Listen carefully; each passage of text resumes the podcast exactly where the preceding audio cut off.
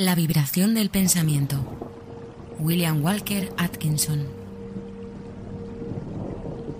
Mi credo de trabajo. Creo que la mente del hombre contiene la mayor de todas las fuerzas, que el pensamiento es una de las mayores manifestaciones de energía. Yo creo que el hombre que entiende el uso de la fuerza del pensamiento puede hacer de sí mismo prácticamente lo que quiera. Yo creo que no solo es un cuerpo sometido al control de la mente, sino que también puede cambiar el medio ambiente, suerte o circunstancias por medio del pensamiento positivo que toma el lugar del negativo. Sé que la actitud del puedo y lo haré lo llevará a uno hacia adelante del éxito que parece milagroso para el hombre en el plano del no puedo. Creo que los pensamientos son cosas y que la ley de atracción en el mundo del pensamiento atraerá lo que uno desea o teme. Yo creo en el Evangelio del trabajo en fuerza de acción. Creo en el yo hago al igual que el yo soy. Yo sé que el hombre que obtenga la ventaja del poder de la mente y que manifieste ese poder en acción avanzará hacia el éxito con la misma seguridad y constancia que la flecha lanzada del arco de un arquero experto. Creo en la hermandad del hombre. Creo en ser amable.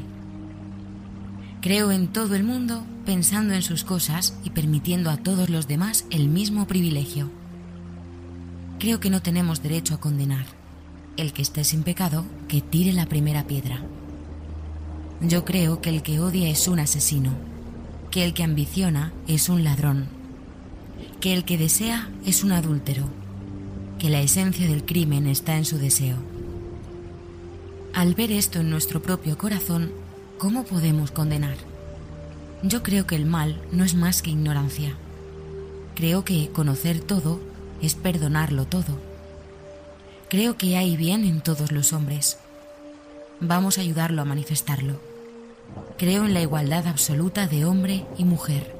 A veces creo que las probabilidades son ligeramente a favor de la mujer.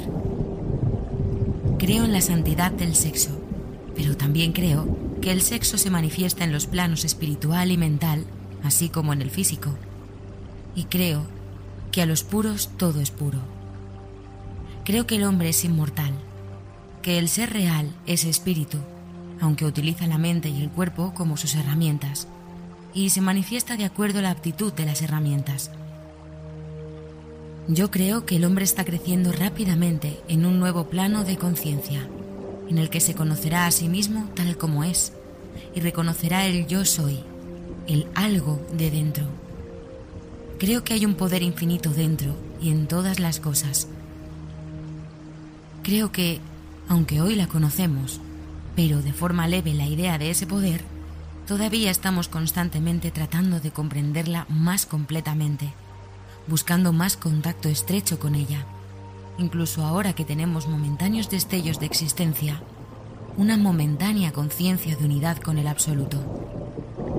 Creo que la mayor felicidad consiste en el mantenimiento hacia el absoluto, la actitud del niño de confianza que no siente la menor duda del amor de sus padres, sin dudar de su sabiduría, coloca su pequeña mano en la de los padres y les dice, Guiadme adelante yo creo que el que se siente inclinado hacia el absoluto, como la misma confianza del bebé que coloca su pequeña cabeza cansada cerca del pecho de la madre, también será consciente de la tierna respuesta a la acción como se pinta al bebé cerca del corazón de la madre.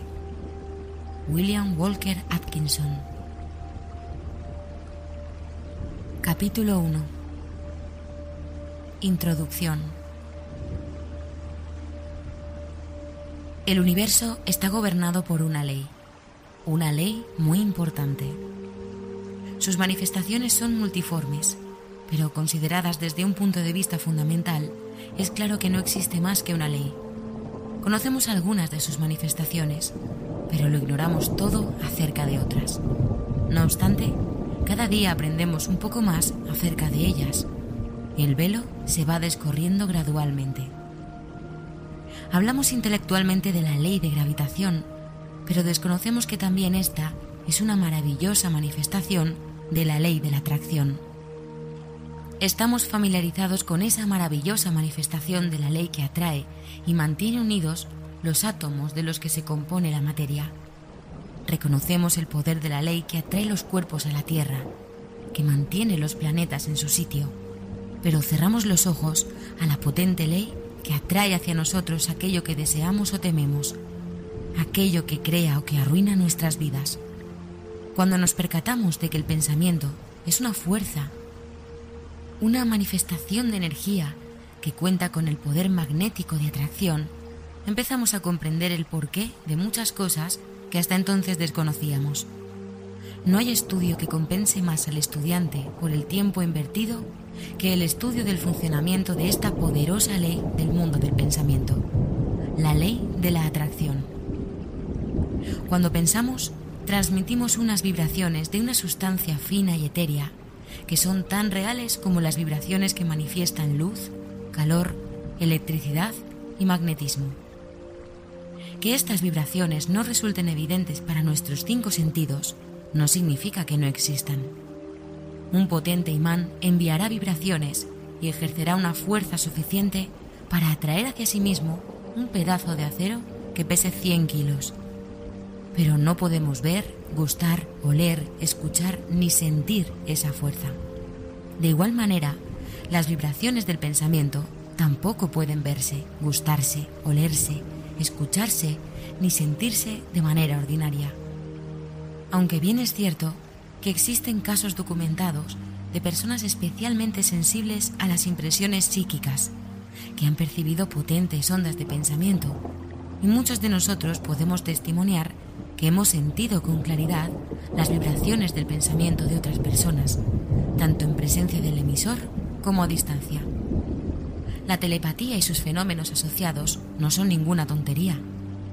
La luz y el calor se manifiestan a través de vibraciones de una intensidad mucho menor que las del pensamiento, pero la diferencia estriba únicamente en la tasa vibratoria. Los anales de la ciencia aportan cierta luz sobre esta cuestión.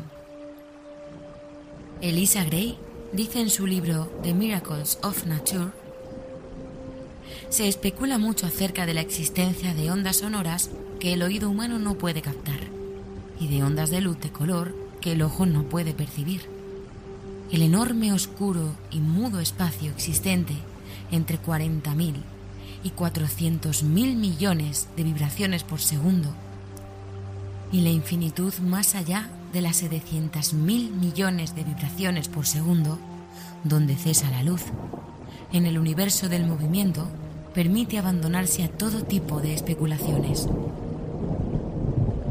M. M. Williams afirma en su obra titulada Short Chapters in Science, no existe gradación entre las ondulaciones o temblores más rápidos producidos por nuestra sensación del sonido y las más lentas de ellas que dan paso a nuestras sensaciones de la más delicada calidez.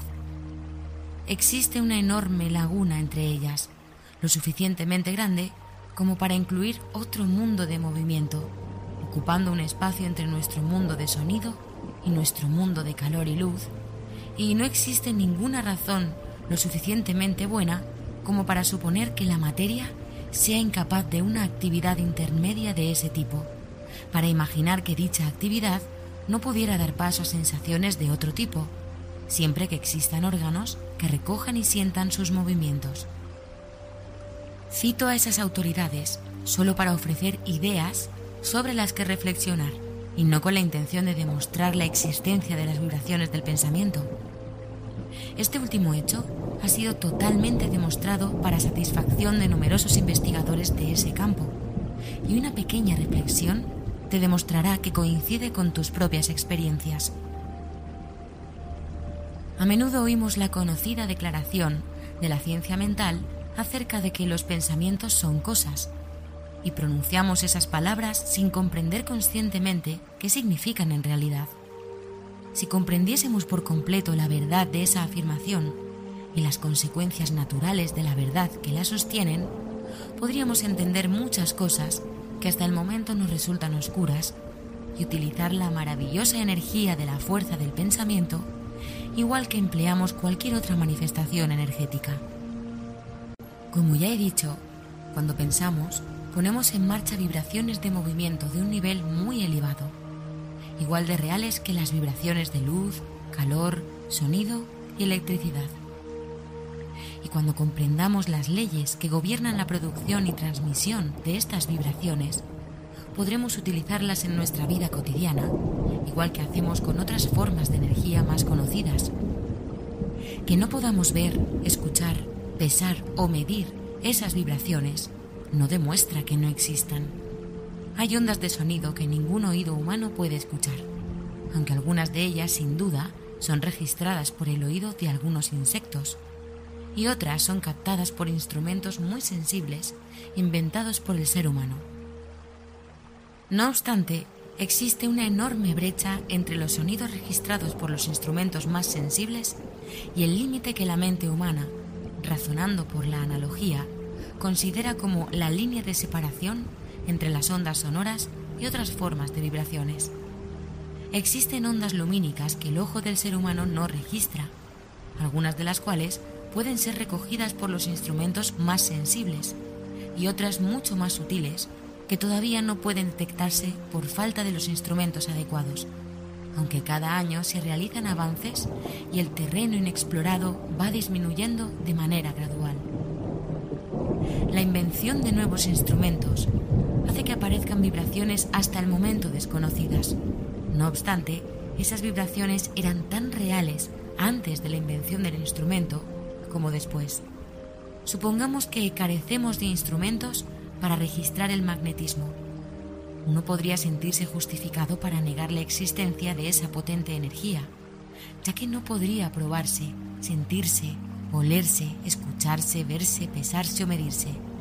Sin embargo, el imán sigue enviando ondas de una fuerza suficiente como para atraer hacia sí pedazos de metal que pesan cientos de kilos. Cada forma de vibración requiere su propio tipo de instrumento que la registre. Actualmente, el cerebro humano parece ser el único instrumento capaz de registrar ondas de pensamiento, aunque los ocultistas creen que los científicos pronto inventarán aparatos lo suficientemente sensibles como para recoger y registrar ese tipo de impresiones. Y por las informaciones de que disponemos en el momento presente, da la impresión de que ese invento aparecerá en breve pero quienes han experimentado en el campo de la telepatía práctica no requieren más demostraciones que los resultados de sus propios experimentos. Enviamos pensamientos de mayor o menor intensidad continuamente, cosechando sus resultados. Nuestras ondas de pensamiento no solo nos influyen a nosotros y a los demás, sino que tienen un poder de atracción. Atraen hacia nosotros pensamientos ajenos, cosas, circunstancias, personas y suerte, de acuerdo con el carácter del pensamiento dominante en nuestras mentes. Los de amor atraerán hacia nosotros el amor de los demás, las circunstancias y el entorno, de acuerdo con el pensamiento, así como personas de pensamiento parecido.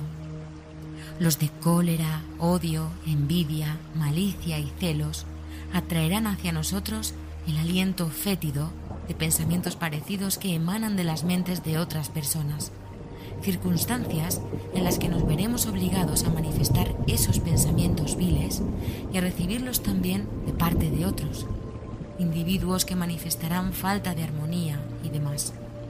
Un pensamiento intenso o largamente mantenido nos convertirá en el centro de atracción de las ondas de pensamiento correspondientes de otras personas. En el mundo del pensamiento, los análogos se atraen y recogemos aquello que sembramos. En el mundo del pensamiento vuelan juntos los pájaros de plumaje parecido. Las maldiciones vuelven a posarse en casa, como las aves, y lo hacen acompañadas de amigos que se les parecen. El ser humano lleno de amor percibe amor por todas partes y atrae el amor de los demás. El ser humano que alberga odio en su corazón recibe todo el odio que puede soportar. El ser humano que piensa en luchar suele luchar contra todo lo que puede hasta que lo supera, y así con todo el mundo. Cada uno recibe lo que pide a través de la telegrafía sin cables de la mente. Quien se despierta por la mañana sintiéndose de mal humor suele conseguir que toda la familia se ponga del mismo humor antes de acabar de desayunar. La mujer fastidiosa suele enfrentarse a lo largo del día con todo aquello que pueda alimentar su propensión fastidiosa. Esta cuestión de la atracción del pensamiento es un asunto serio. Cuando se piensa bastante en ello, uno se da cuenta de que una persona crea sus propias circunstancias, aunque culpe de ello a otras. He conocido a gente que ha comprendido esta ley y que mantiene un pensamiento tranquilo y positivo, y no se ve afectada de ninguna manera por la falta de armonía que pudiera rodearla. Estas personas son como el recipiente del que se vierte aceite en aguas turbulentas permanecen serenos y tranquilos mientras la tormenta brama a su alrededor. Cuando ha comprendido el funcionamiento de la ley, uno no se halla a merced de las caprichosas tormentas del pensamiento. Hemos pasado por la era de la fuerza física para ir a parar a la de la supremacía intelectual, y ahora estamos entrando en un campo casi desconocido, el de la energía psíquica. Este campo cuenta con sus propias leyes y debemos familiarizarnos con ellas, o bien éstas nos superarán, como les ocurre a quienes ignoran los planos de esfuerzo. Intentaré aclararte los importantes principios que subyacen a este nuevo campo de energía que se abre ante nosotros, para que puedas utilizar esta gran energía y aplicarla con propósitos legítimos y dignos, igual que el ser humano utiliza hoy en día el vapor, la electricidad y otras formas de energía. Capítulo 2. Las ondas de pensamiento y su proceso de reproducción. El pensamiento produce ondas que se extienden sobre el gran océano del pensamiento, igual que cuando se tira una piedra al agua. Pero existe una diferencia. Las ondas sobre el agua se mueven en todas direcciones, pero en un único plano, mientras que las ondas de pensamiento se mueven en todas las direcciones a partir de un centro común, como hacen los rayos del sol. De igual manera que aquí en la Tierra estamos rodeados por un gran mar de aire, también estamos rodeados por un gran mar de mente. Nuestras ondas de pensamiento se mueven a través de este vasto éter mental, extendiéndose en todas direcciones, como ya he dicho, disminuyendo de intensidad dependiendo de la distancia recorrida a causa de la fricción ocasionada por su entrada en contacto con el gran cuerpo de mente que nos rodea por todas partes. Esas ondas de pensamiento disponen de otras cualidades distintas que las ondas sobre el agua.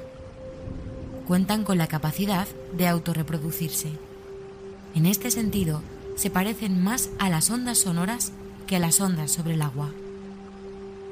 Al igual que una nota del violín hace que el cristal muy fino vibre y cante, también un pensamiento intenso tiende a despertar vibraciones similares en las mentes sintonizadas para recibirlo.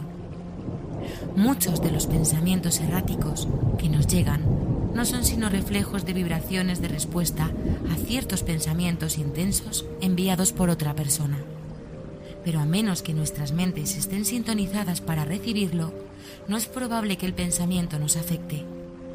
Si mantenemos pensamientos elevados e importantes, nuestras mentes adquieren cierta tonalidad que corresponde al carácter de los pensamientos que hemos estado teniendo. Y una vez que se establece esta tónica, estaremos en situación de captar las vibraciones de otras mentes moduladas respecto al mismo pensamiento. Por otra parte, no tenemos más que habituarnos a mantener pensamientos de un carácter opuesto y no tardaremos en reflejar el tono de los pensamientos que emanan las mentes de los miles de personas que piensan cosas parecidas. Somos en gran parte aquello que hemos pensado y el equilibrio viene representado por el carácter de las sugerencias y pensamientos de otros que nos han llegado bien de manera directa a través de sugestiones verbales o telepáticamente a través de esas ondas de pensamiento. Pero nuestra actitud mental general determina el carácter de las ondas de pensamiento recibidas de los demás, así como los pensamientos que emanan de nosotros mismos. Solo recibimos aquellos pensamientos que están en armonía con la actitud mental general que mantenemos, los que no están en armonía nos afectan muy poco, ya que no despiertan ninguna respuesta en nosotros. Quien cree firmemente en sí mismo y mantiene una intensa y positiva actitud mental de confianza y determinación, no es probable que se vea afectado por los pensamientos adversos y negativos de desánimo y fracaso que pudieran emanar de las mentes de otras personas en las que éstos predominan. Al mismo tiempo, esos pensamientos negativos, si alcanzan a alguien cuya actitud mental está sintonizada en una tonalidad baja, profundizarán su estado negativo y echarán leña al fuego que consume su energía. O si prefieres otra analogía, servirán para apagar el fuego de su energía y actividad. Atraemos los pensamientos ajenos del mismo orden. Quien piensa en el éxito sintonizará con las mentes de otros que piensan parecido, y estos le ayudarán, y él a ellos. Quien permite que su mente more constantemente en pensamientos de fracaso, se acerca a las mentes de otra gente fracasada y cada una de ellas tenderá a hundir más a las otras. Quien piensa que todo es malo está capacitado para ver mucho mal y entrará en contacto con otros que parecerán demostrar su teoría. Y quien busque lo bueno en todo y en todo el mundo, es probable que traiga las cosas y las personas que correspondan a esa manera de pensar. Por lo general, vemos aquello que buscamos. Podrás desarrollar esta idea con más claridad si piensas en los aparatos de radio que reciben vibraciones únicamente de la emisora que está sintonizada en la misma onda mientras que otras señales pasan por el aire muy cerca sin afectar al aparato receptor. La misma ley puede aplicarse a las operaciones del pensamiento. Solo recibimos aquello que corresponde a nuestra sintonía mental. Si nos sentimos desanimados, podemos tener la seguridad de que nos hemos caído en una clave, en un tono negativo, y que no solo nos veremos afectados por nuestros propios pensamientos, sino que también recibiremos otros igualmente depresivos de tipo parecido, que son emitidos de manera constante por las mentes de otros desafortunados que todavía no se enteraron de la existencia de la ley de atracción.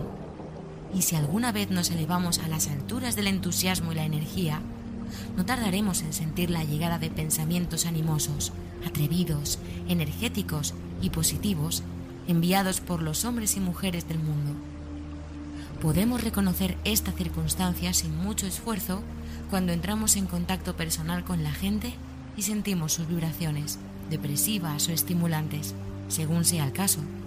Cuando no nos hallamos en su presencia, también opera la misma ley, aunque con menos intensidad. La mente cuenta con muchas tonalidades, desde la nota positiva más alta hasta la nota negativa más baja, con muchas otras notas intermedias variando de tono dependiendo de su distancia respectiva del extremo positivo o negativo. Cuando tu mente opera en términos positivos, te sientes fuerte, animado, luminoso, contento, feliz, confiado y valiente, y puedes realizar tu trabajo bien, llevar a cabo tus intenciones y progresar hacia el éxito. Emites intensos pensamientos positivos que afectan a otras personas, consiguiendo que cooperen contigo o sigan tu liderazgo, dependiendo de su propia tonalidad mental. Cuando tocas en el extremo negativo del teclado mental, te sientes deprimido, débil, pasivo, aturdido, temeroso y cobarde. Te descubres incapaz de progresar o triunfar. Tu efecto sobre los demás es prácticamente nulo. Te ves arrastrado por ellos, en lugar de liderarlos, y las personas más positivas te tratan como un trapo. En algunos individuos parece predominar el elemento positivo y en otros la tendencia negativa parece ser más evidente. Pero claro está, los grados de positividad y negatividad varían enormemente. Y B puede resultar negativo para A, mientras que C lo considera positivo. Cuando dos personas se conocen, suele existir un conflicto mental siliente en el que sus mentes respectivas comprueban su calidad de positividad y establecen su posición relativa entre sí. Este proceso puede ser inconsciente en muchos casos, no obstante, es algo que sucede. El ajuste suele ser automático, pero de vez en cuando la lucha es tan enconada, los oponentes encajan tan bien que la cuestión se abre paso en la conciencia de ambas personas. A veces las dos partes son tan parecidas en su grado de positividad que no consiguen llegar a un acuerdo mental. No pueden hacer migas entre sí y se sienten mutuamente repelidas y separadas, o bien permanecen juntas entre disputas y discusiones constantes. Somos positivos o negativos para todos aquellos con los que establecemos contacto. Podemos ser positivos para nuestros hijos, nuestros empleados y dependientes, pero al mismo tiempo resultamos negativos para otros, respecto a los que ocupamos posiciones inferiores o a los que hemos permitido imponerse a nosotros. Claro está, puede ocurrir algo y de repente nos tornamos más positivos que el hombre o la mujer para quien hasta el momento éramos negativos. Los casos de ese tipo son bastante frecuentes y cuando el conocimiento de esas leyes mentales se vaya generalizando, veremos más casos de personas que se hacen valer, utilizando su recién descubierta energía. Pero recuerda que posees el poder de elevar el tono de tu mente hasta alcanzar una tonalidad positiva gracias a la fuerza de voluntad. Y claro está, también es cierto que puedes dejarte caer en un tono bajo y negativo merced a la dejadez o a una voluntad débil. Hay más gente en el plano de pensamiento negativo que en el positivo, y por ello, en nuestra atmósfera mental existen más vibraciones de pensamiento negativas. Pero para fortuna para nosotros, esto se ve equilibrado por el hecho de que un pensamiento positivo es infinitamente más potente que uno negativo y si gracias a la fuerza de voluntad nos elevamos a un tono mental más elevado, podemos cerrarle el paso a los pensamientos deprimentes y aceptar las vibraciones que correspondan a nuestra nueva actitud mental. Este es uno de los secretos de las afirmaciones y autosugestiones utilizadas por las diversas escuelas de ciencia mental y otros enfoques del nuevo pensamiento. Las afirmaciones en sí mismas carecen de mérito pero tienen un doble propósito. Tienden a establecer nuevas actitudes mentales en nosotros y son estupendas para el desarrollo del carácter, la ciencia de autotransformarse. Tienden a elevar el tono mental, de manera que podemos beneficiarnos de las ondas de pensamiento positivo de otros en el mismo plano de pensamiento. Tanto si creemos en ellas como si no, siempre estamos haciendo afirmaciones quien asegura poder hacer algo y lo afirma con ganas, desarrolla en sí mismo las cualidades que facilitan la consecución de ello y al mismo tiempo sitúa su mente en el tono adecuado para recibir las ondas de pensamiento que pudieran ayudarle a lograrlo.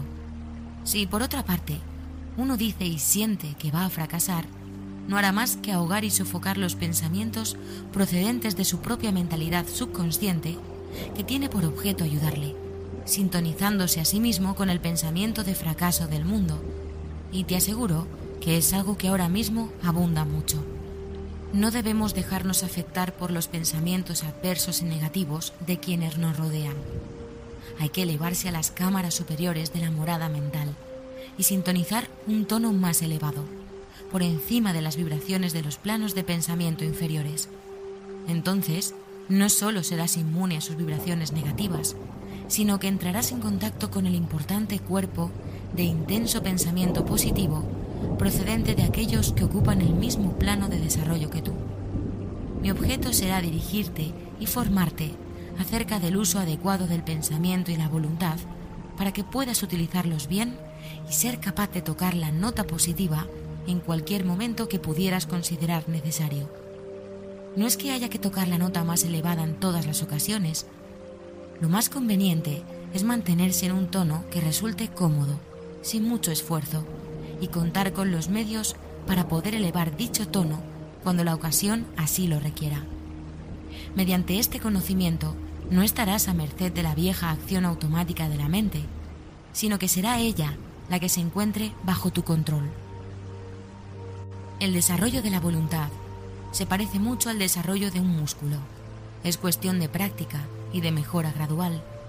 Al principio es normal que resulte cansado, pero con cada nuevo intento uno va cobrando fuerza hasta que esta nueva fuerza se torna real y permanente.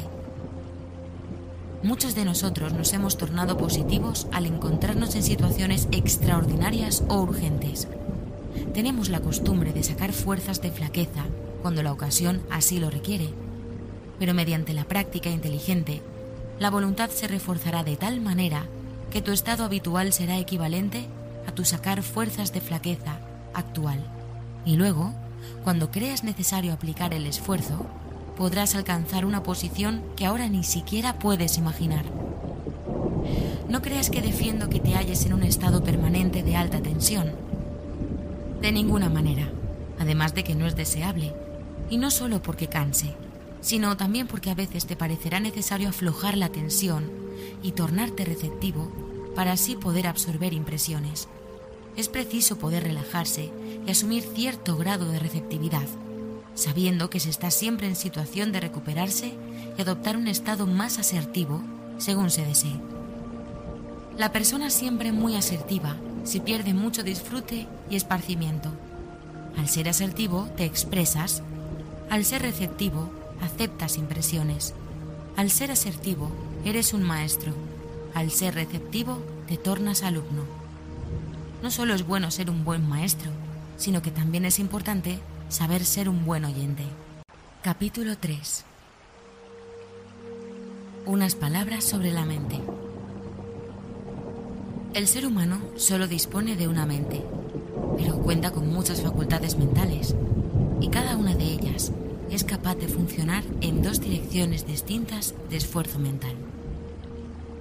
No existen claras líneas de separación que dividan las diversas funciones de una facultad, pero se solapan entre sí como los colores del espectro. Una fuerza activa de cualquier facultad de la mente es el resultado de un impulso directo transmitido en el momento del esfuerzo. Un esfuerzo pasivo de cualquier facultad de la mente es el resultado de un esfuerzo activo procedente de la misma mente, de un esfuerzo activo de otra mente siguiendo una sugestión, de las vibraciones de pensamiento de la mente de otra persona o de impulsos de pensamiento de un antepasado, transmitido por las leyes de la herencia, incluyendo impulsos transmitidos de generación en generación desde los tiempos del impulso vibratorio original transmitido por la causa primera cuyos impulsos se despliegan y desarrollan cuando se alcanza el estado adecuado de desarrollo evolutivo. El esfuerzo activo es un recién nacido fresco, recién llegado, mientras que el esfuerzo pasivo es de creación menos reciente y de hecho suele ser resultado de los impulsos vibratorios transmitidos en eras pasadas. El esfuerzo activo se abre camino, apartando las ramas que le impiden el paso y las piedras que se alzan en su trayecto. El esfuerzo pasivo discurre a través de los senderos trillados. Un impulso de pensamiento o impulso de movimiento, causado en principio por un esfuerzo o facultad activo, puede tornarse, mediante repetición o hábito, en algo estrictamente automático, tomando impulso a partir del ímpetu que desarrolla un esfuerzo activo repetido que lo impulsa hacia adelante, en términos pasivos, hasta que se ve detenido por otro esfuerzo activo o bien cambia de dirección por la misma causa. Por otra parte, los impulsos de pensamiento o impulsos de movimiento que discurren en términos pasivos pueden ser finiquitados o corregidos por un esfuerzo activo. La función activa crea, cambia o destruye. La función pasiva continúa la labor iniciada por la función activa y obedece órdenes y sugerencias. La función activa produce la pauta de pensamiento o pauta de movimiento, a la que imparte sus vibraciones, que a partir de entonces la impulsan en términos pasivos. La función activa también cuenta con el poder de emitir vibraciones que neutralizan el impulso de la pauta de pensamiento o pauta de movimiento. También puede lanzar una nueva pauta de pensamiento o pauta de movimiento con vibraciones más intensas, que supere y absorba el primer pensamiento o movimiento, sustituyéndolo por otro nuevo. Una vez que inician sus misiones, todos los impulsos de pensamiento o impulsos de movimiento continúan vibrando en términos pasivos hasta que son corregidos o periclitados por subsecuentes impulsos transmitidos por la función activa u otro poder controlador la continuidad del impulso original le proporciona ímpetu y fuerza, dificultando su corrección o finalización. Eso explica lo que se denomina la fuerza del hábito o de la costumbre. Creo que lo comprenderán mejor aquellos que se han esforzado para superar un hábito que adquirieron con facilidad. La ley puede aplicarse tanto a los buenos como a los malos hábitos. La moraleja inherente resulta obvia. A veces, varias de las facultades de la mente se combinan para producir una única manifestación. Una tarea para llevarse a cabo puede requerir el ejercicio combinado de diversas facultades, algunas de las cuales pudieran manifestarse en el esfuerzo activo y otras mediante el esfuerzo pasivo. La aparición de nuevas circunstancias, nuevos problemas, requiere el ejercicio del esfuerzo activo, mientras que un problema o tarea familiar puede manejarse con facilidad mediante el esfuerzo pasivo sin la ayuda de su hermano más dinámico. En la naturaleza existe una tendencia instintiva en los organismos vivos a realizar ciertas acciones. La tendencia de un cuerpo organizado de buscar lo que satisface sus anhelos. Esta tendencia a veces se denomina apetencia. En realidad, se trata de un impulso mental pasivo que tiene su origen en el ímpetu impartido por la causa primera y transmitido a lo largo del desarrollo evolutivo acumulando fuerza y energía según avanza. El impulso de la causa primera se ve reforzado por la potente atracción ascendente ejercida por el absoluto. Es muy difícil constatar esta tendencia en el reino vegetal, desde las exhibiciones menores en los tipos más inferiores hasta las mayores en los tipos más elevados. Es lo que suele llamarse la fuerza vital en las plantas. Sin embargo, es una manifestación de intelección rudimentaria que funciona de acuerdo con el esfuerzo pasivo. En algunas de las formas más elevadas de vida vegetal aparece una ligera coloración de acción vital independiente, una débil indicación de elección de evolución. Los autores de trabajos sobre la vida vegetal ya han escrito notables ejemplos sobre este fenómeno. Sin ninguna duda, es una exhibición de una rudimentaria intelección activa. En el reino animal inferior puede hallarse un grado muy elevado de esfuerzo mental pasivo, y variando en grado, dependiendo de las diversas familias y especies, también resulta aparente una cantidad considerable de intelección activa. No hay duda de que el animal inferior posee razón solo en menor grado que el ser humano, y de hecho, la demostración de intelección volitiva exhibida por un animal inteligente suele ser tan elevada como la demostrada por tipos inferiores de seres humanos por un niño pequeño. Igual que un niño, antes de nacer, muestra su cuerpo en las etapas de la evolución física del ser humano, también manifiesta, antes y después de nacer y hasta la madurez, las etapas de la evolución mental del ser humano. El ser humano, la forma de vida más elevada producida hasta el momento, al menos en este planeta, demuestra contar con la forma más elevada de intelección pasiva y con un desarrollo mucho más alto de intelección activa que la que puede apreciarse en animales inferiores. Y no obstante, los grados de ese poder varían ampliamente entre las diferentes razas humanas. Los distintos grados de intelección activa resultan evidentes entre los hombres de una misma raza. Esos grados no dependen de ninguna manera de la cantidad de cultura, posición social o ventajas educativas que posea el individuo. La cultura mental y el desarrollo mental son dos cosas muy diferentes. No hay más que mirar a nuestro alrededor para hacerse consciente de las diferentes etapas del desarrollo de la intelección activa en el ser humano. El razonar de muchos seres humanos es poco más que intelección pasiva, que demuestra escasas cualidades de pensamiento volitivo. Prefieren dejar que otros seres humanos piensen por ellos, la intelección activa los cansa y les resulta mucho más fácil el proceso mental pasivo, que es instintivo y automático. Sus mentes operan siguiendo las pautas de la menor resistencia. Son poco más que borregos humanos. Entre los animales inferiores y los tipos inferiores de seres humanos, la intelección activa se encuentra sobre todo confinada a las facultades más groseras, al plano más material, En ellos las facultades mentales más elevadas funcionan siguiendo las pautas instintivas y automáticas de la función pasiva. Con el progreso de las formas de vida inferiores en la escala evolutiva, éstas desarrollaron nuevas facultades que se hallaban en ellas en estado latente. Dichas facultades siempre se manifestaron en forma de rudimentario funcionamiento pasivo, para a continuación desarrollar formas pasivas más elevadas, hasta que entraron en acción las funciones activas. El proceso evolutivo continúa con una tendencia invariable hacia el desarrollo de una elevada intelección activa. Este progreso evolutivo está provocado por el impulso vibratorio impartido por la causa primera, ayudado por la atracción ascendente del absoluto. La ley de la evolución sigue su desarrollo y el ser humano empieza a desarrollar nuevas potencias de la mente que, claro está, primero se manifiestan en el campo del esfuerzo pasivo. Algunas personas han desarrollado esas nuevas facultades hasta un grado considerable y es posible que no pase mucho tiempo antes de que el ser humano sea capaz de ejercitarlas siguiendo los principios de sus funciones activas. De hecho, este poder ya ha sido realizado por unos cuantos.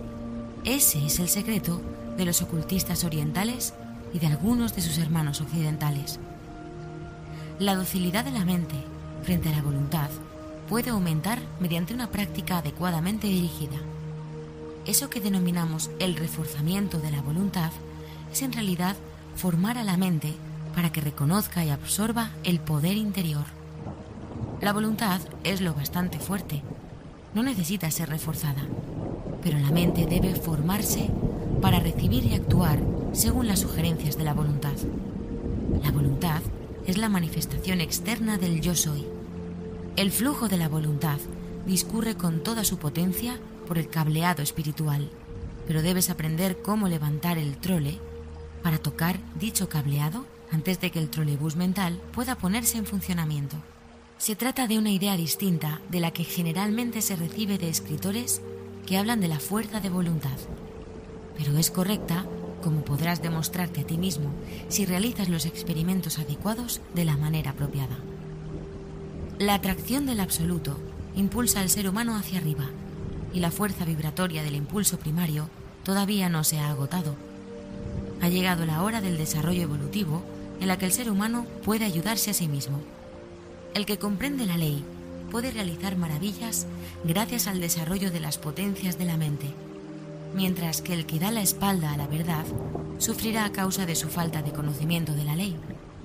Quien comprende las leyes de su ser mental desarrolla sus potencias latentes y las utiliza con inteligencia. Quien no desprecia sus funciones mentales pasivas, sino que también las emplea, las carga con las tareas para las que están mejor adaptadas y puede obtener resultados maravillosos de su trabajo, siempre que las haya dominado y formado para lanzarse hacia el ser superior. Cuando fracasan a la hora de realizar su tarea de manera adecuada, ese ser humano las regula y su conocimiento le impide interferir en ellas tontamente, evitando todo perjuicio. Desarrolla las facultades y potencias latentes en su interior y aprende cómo manifestarlas según la intelección tanto activa como pasiva. Sabe que el ser humano auténtico en su interior es el Señor del que tanto las funciones activas como las pasivas no son sino herramientas. Ha desterrado de sí el miedo y disfruta de la libertad. Se ha encontrado a sí mismo. Ha realizado el secreto del yo soy. Capítulo 4. Construir la mente. El ser humano puede construir su mente y hacer de ella lo que desee. De hecho, no hacemos más que edificar la mente en todo momento de nuestra vida, tanto de forma consciente como inconsciente. La mayoría de nosotros lo hacemos de manera inconsciente, pero quienes pueden ver un poco por debajo de la superficie de las cosas se hacen cargo de la cuestión y se convierten en creadores conscientes de su propia mentalidad. Dejan de estar sometidos a las sugestiones e influencias de otros, pues ahora son dueños de sí mismos. Afirman el yo e imponen obediencia a las facultades mentales subordinadas. El yo es el soberano de la mente y lo que llamamos voluntad es el instrumento del yo. Por detrás de todo ello hay algo más, desde luego, y la voluntad universal es más elevada que la voluntad del individuo, aunque esta última mantiene un contacto mucho más estrecho de lo que generalmente se supone con la voluntad universal. Y cuando se conquista el ser inferior y se afirma el yo, se establece un contacto muy cercano con la voluntad universal, participando de su maravilloso poder. En el momento en que se afirma el yo y uno se encuentra a sí mismo, se establece una íntima conexión entre la voluntad individual y la universal. Pero antes de que una persona pueda hacer uso de la enorme energía puesta a disposición, debe lograr dominar el ser inferior. Piensa en lo absurdo del ser humano proclamando que manifiesta potencias cuando en realidad es esclavo de las partes inferiores de su ser mental, que deben ser subordinadas. Piensa en un ser humano, esclavo de sus humores, pasiones, apetitos animales y facultades inferiores, y que al mismo tiempo intenta proclamar los beneficios de la voluntad. No estoy predicando el ascetismo, que a mí me parece una confesión de debilidad. Estoy hablando de autodominio, de la reafirmación del yo por encima de las partes subordinadas de uno mismo. Desde un punto de vista más elevado, este yo es el único ser real y el resto es el inser. Pero el espacio de que dispongo no me permite tratar esta cuestión y por ello utilizaré la palabra ser para hacer referencia al ser humano completo. Antes de que un ser humano pueda reafirmar el yo por completo, debe lograr un control absoluto de las partes subordinadas del ser. Todas las cosas son beneficiosas cuando aprendemos a dominarlas, pero no hay nada bueno cuando son ellas las que nos dominan. Mientras permitamos que las partes inferiores del ser nos den órdenes, seremos sus esclavos. Solo cuando el yo asciende a su trono y levanta el cetro, queda el orden establecido y las cosas asumen la relación adecuada entre sí mismas.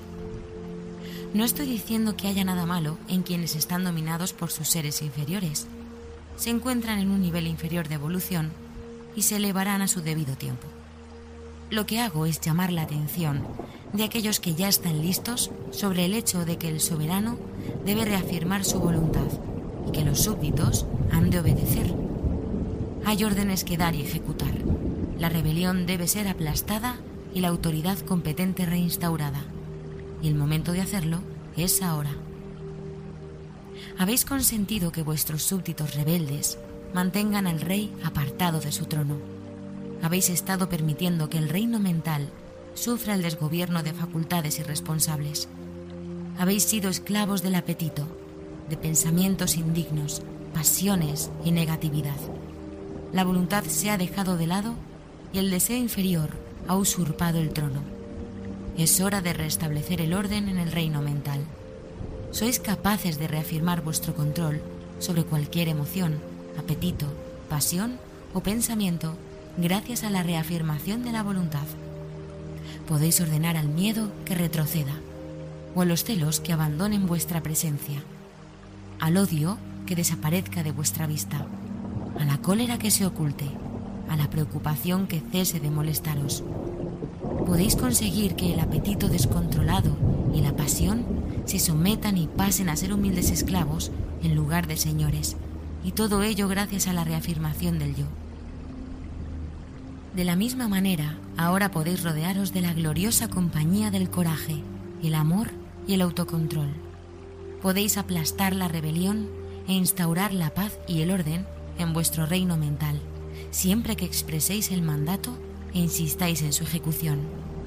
Antes de pasar a ser imperio, tenéis que establecer las condiciones internas adecuadas. Debéis demostrar vuestra capacidad para gobernar vuestro propio reino.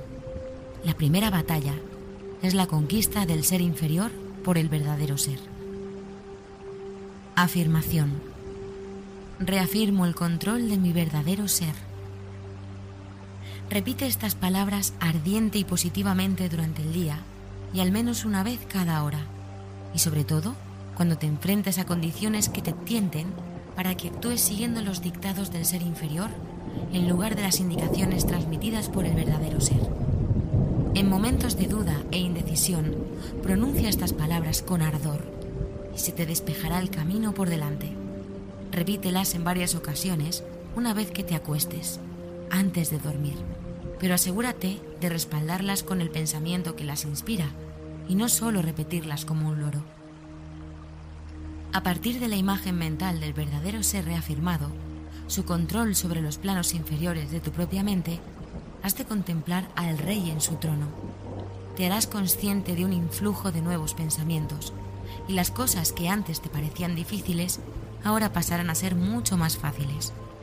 Sentirás que tienes el control en tus manos y que eres el Señor y no el esclavo.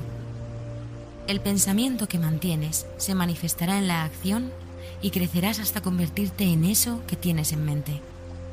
Ejercicio. Concentra la mente firmemente en el ser superior e inspírate en él cuando sientas que vas a ceder a las instigaciones de la parte inferior de tu naturaleza. Cuando te sientas tentado a estallar de cólera, reafirma el yo y el tono de tu voz disminuirá. La cólera es indigna del ser desarrollado. Cuando te sientas vejado y contrariado, recuerda lo que eres y elévate por encima de la sensación. Cuando sientas miedo, recuerda que el verdadero ser no teme nada y reafirma el coraje. Cuando sientas la incitación de los celos, piensa en tu naturaleza superior y ríete. Y así debes reafirmar el verdadero ser y no permitir que te perturben los elementos procedentes del plano inferior de la mentalidad. Son indignos de ti y hay que mostrarles cuál es su sitio.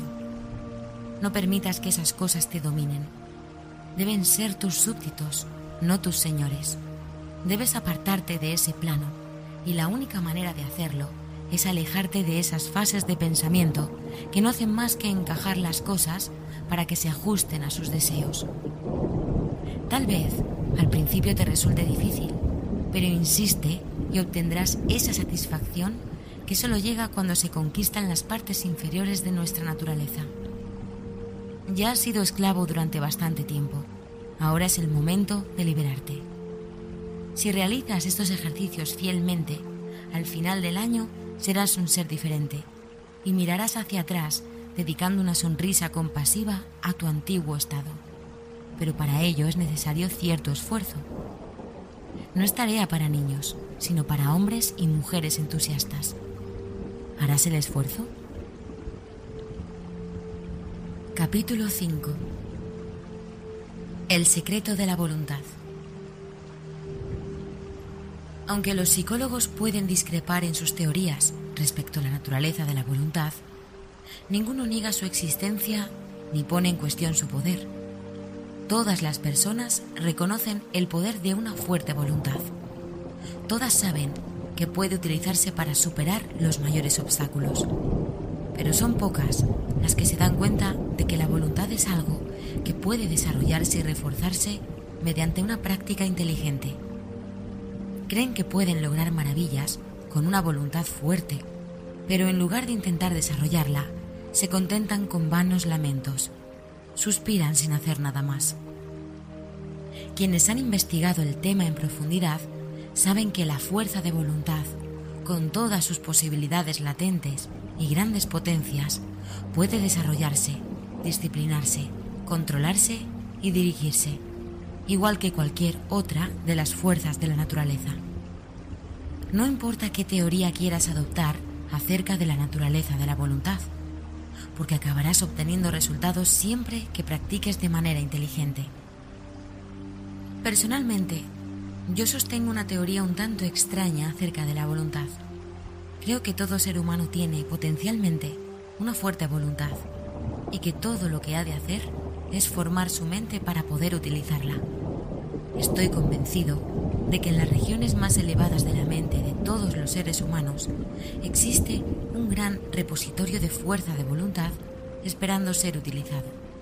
La corriente de la voluntad discurre por un cableado psíquico y todo lo que hay que hacer es levantar el trole mental para hacer que la energía descienda y utilizarla. Y el suministro es ilimitado pues tu pequeña batería está conectada con la gran central de la fuerza de voluntad universal, cuya energía es inagotable. Tu voluntad no necesita formación, pero tu mente sí. La mente es el instrumento y el suministro de fuerza de voluntad es proporcional a la excelencia del instrumento a través del que se manifiesta. No es necesario que aceptes esta teoría si no te gusta. Esta lección encajará tanto en tu propia teoría como en la mía. Quien desarrolle su mente de manera que permita que la fuerza de voluntad se transmita a través de ella, habrá abierto posibilidades maravillosas entre sí. No solo habrá hallado un gran poder a su alcance, sino que podrá utilizar facultades, talentos y habilidades cuya existencia ni siquiera se imaginaba. Este secreto de la voluntad es la llave mágica que abre todas las puertas. Donald G. Mitchell escribió en una ocasión, La resolución es lo que manifiesta un hombre, pero no una resolución débil, sino una determinación descarada. Nada de propósitos erráticos, sino esa fuerte e infatigable voluntad que sortea dificultades y peligros, igual que un chico avanzado por las tinieblas heladas del invierno, que ilumina su mirada y cerebro con un orgulloso palpitar, lanzándose hacia lo inalcanzable. La voluntad convierte a los hombres en gigantes.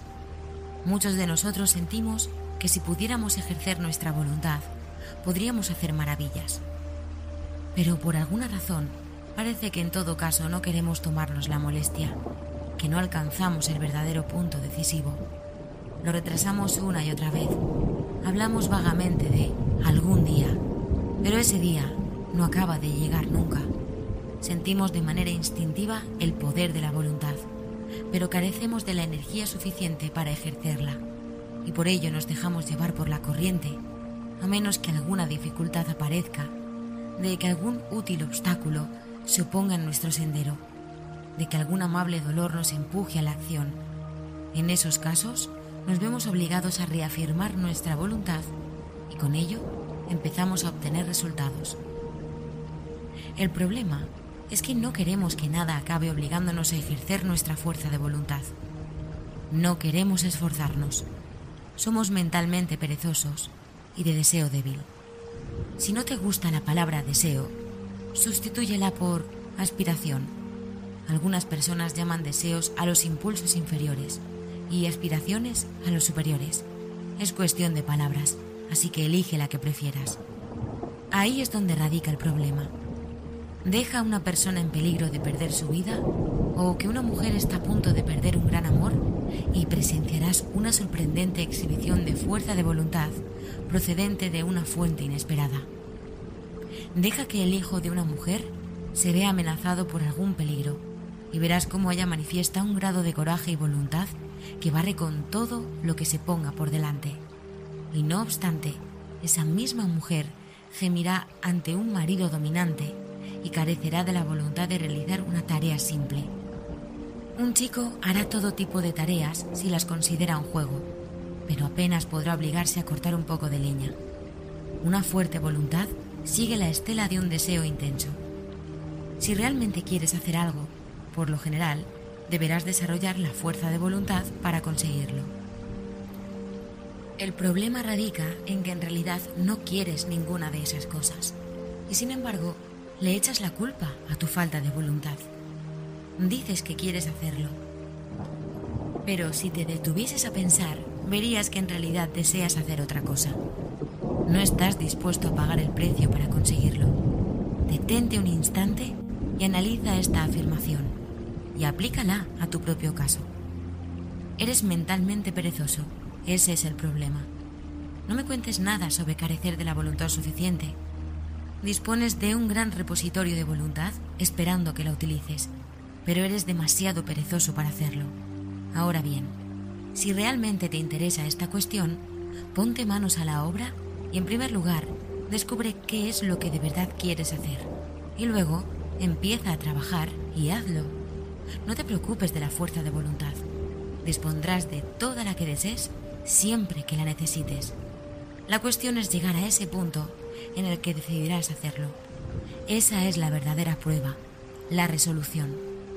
Piensa en esto un poco y decide si realmente quieres ser un voluntarista con las ganas suficientes como para ponerte a trabajar.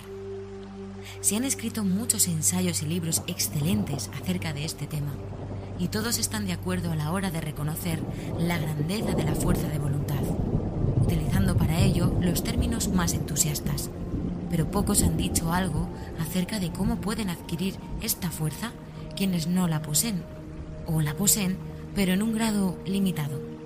Algunos han ofrecido ejercicios con vistas a reforzar la voluntad, que en realidad lo que hacen es reforzar la mente, para que ésta pueda recurrir a su almacén de energía.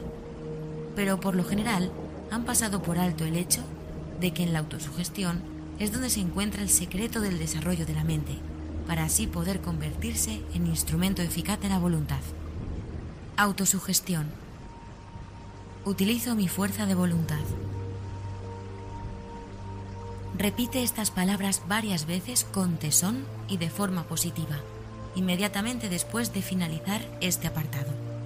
A continuación, repítelas frecuentemente a lo largo del día, al menos en una ocasión cada hora, en especial cuando te enfrentes a algo que requiera que ejercites la fuerza de voluntad.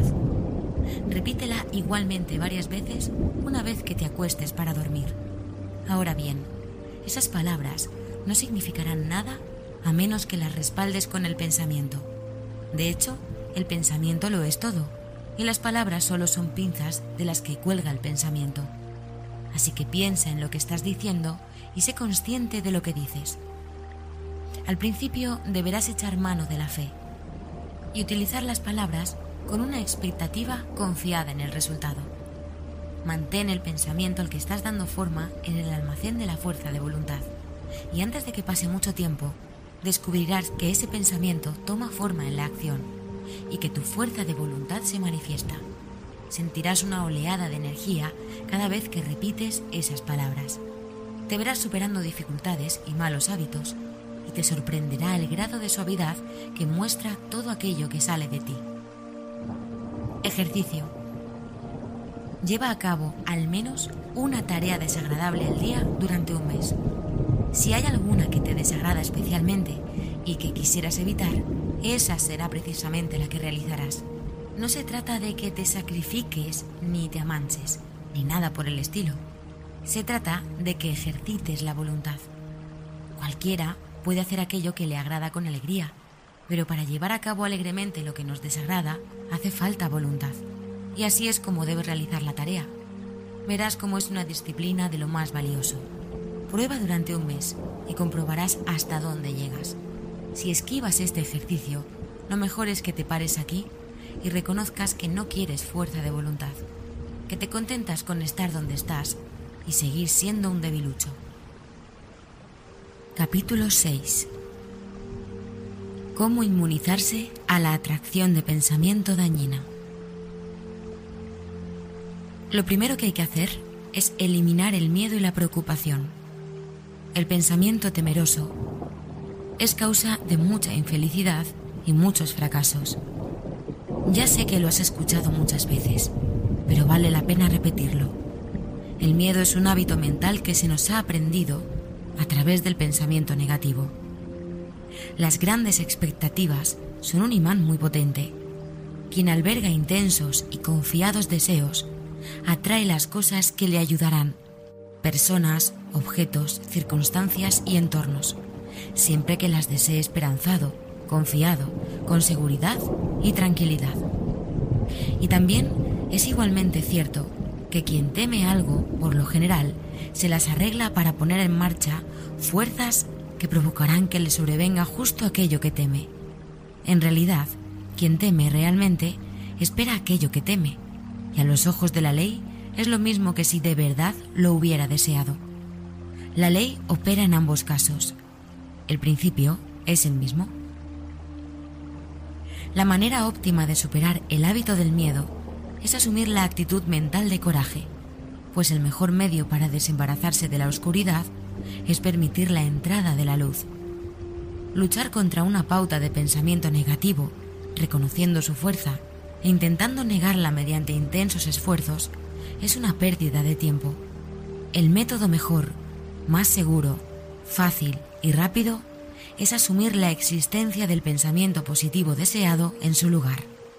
y morando constantemente en el pensamiento positivo, éste se manifestará en la realidad objetiva. Así pues, en lugar de repetir, no estoy asustado, hay que decir con arrestos, estoy repleto de coraje, soy valiente. Hay que reafirmar, no hay nada que temer, que aunque posee la naturaleza de una negación, simplemente niega la realidad del objeto que causa temor en lugar de admitir el propio temor y luego negarlo. Para superar el miedo, uno ha de agarrarse con firmeza a la actitud mental del coraje. Debe pensar en el coraje, decir coraje y actuar con coraje. Debe mantener la imagen mental del coraje frente a sí en todo momento, hasta que ésta se convierta en la actitud mental normal. Hay que mantener el ideal con firmeza ante uno y poco a poco se alcanzará su realización. El ideal se hará manifiesto. Permite que la palabra coraje se hunda en profundidad en tu mente y luego manténla ahí con firmeza hasta que la mente la sujete allí donde le corresponda. Piensa en ti mismo como en alguien valiente. Considera que actúas con coraje en situaciones delicadas. Comprende que no hay nada que temer que la preocupación y el miedo nunca ayudaron y nunca ayudarán a nadie. Comprende que el miedo paraliza el esfuerzo y que el coraje alienta la actividad.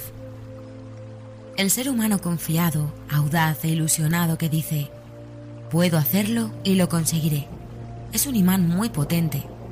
Atrae hacia él justo aquello que necesita para alcanzar el éxito. Las cosas dan la impresión de surgir en su camino y la gente dice que tiene suerte. Tonterías. La suerte no tiene nada que ver con ello. Todo radica en la actitud mental. Y la actitud mental del ser humano que dice, no puedo o tengo miedo, también determina la medida del éxito. No tiene ningún misterio. No hay más que mirar alrededor para comprender la verdad de lo que acabo de decir.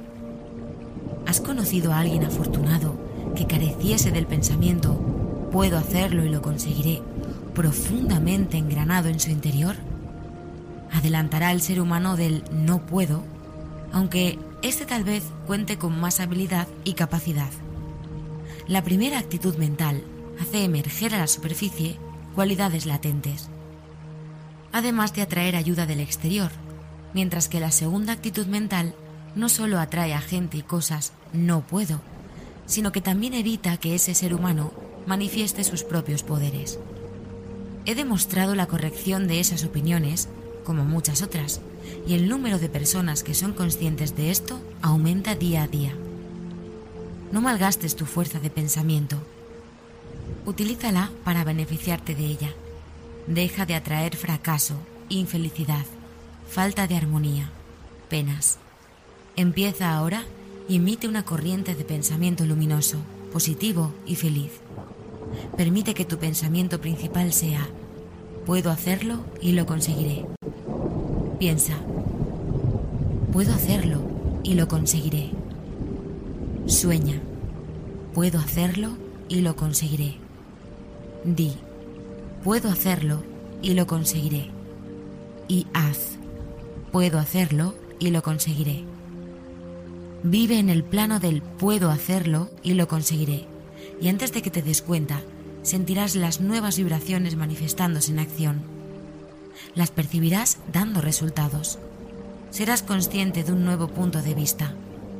Comprenderás que te perteneces a ti mismo.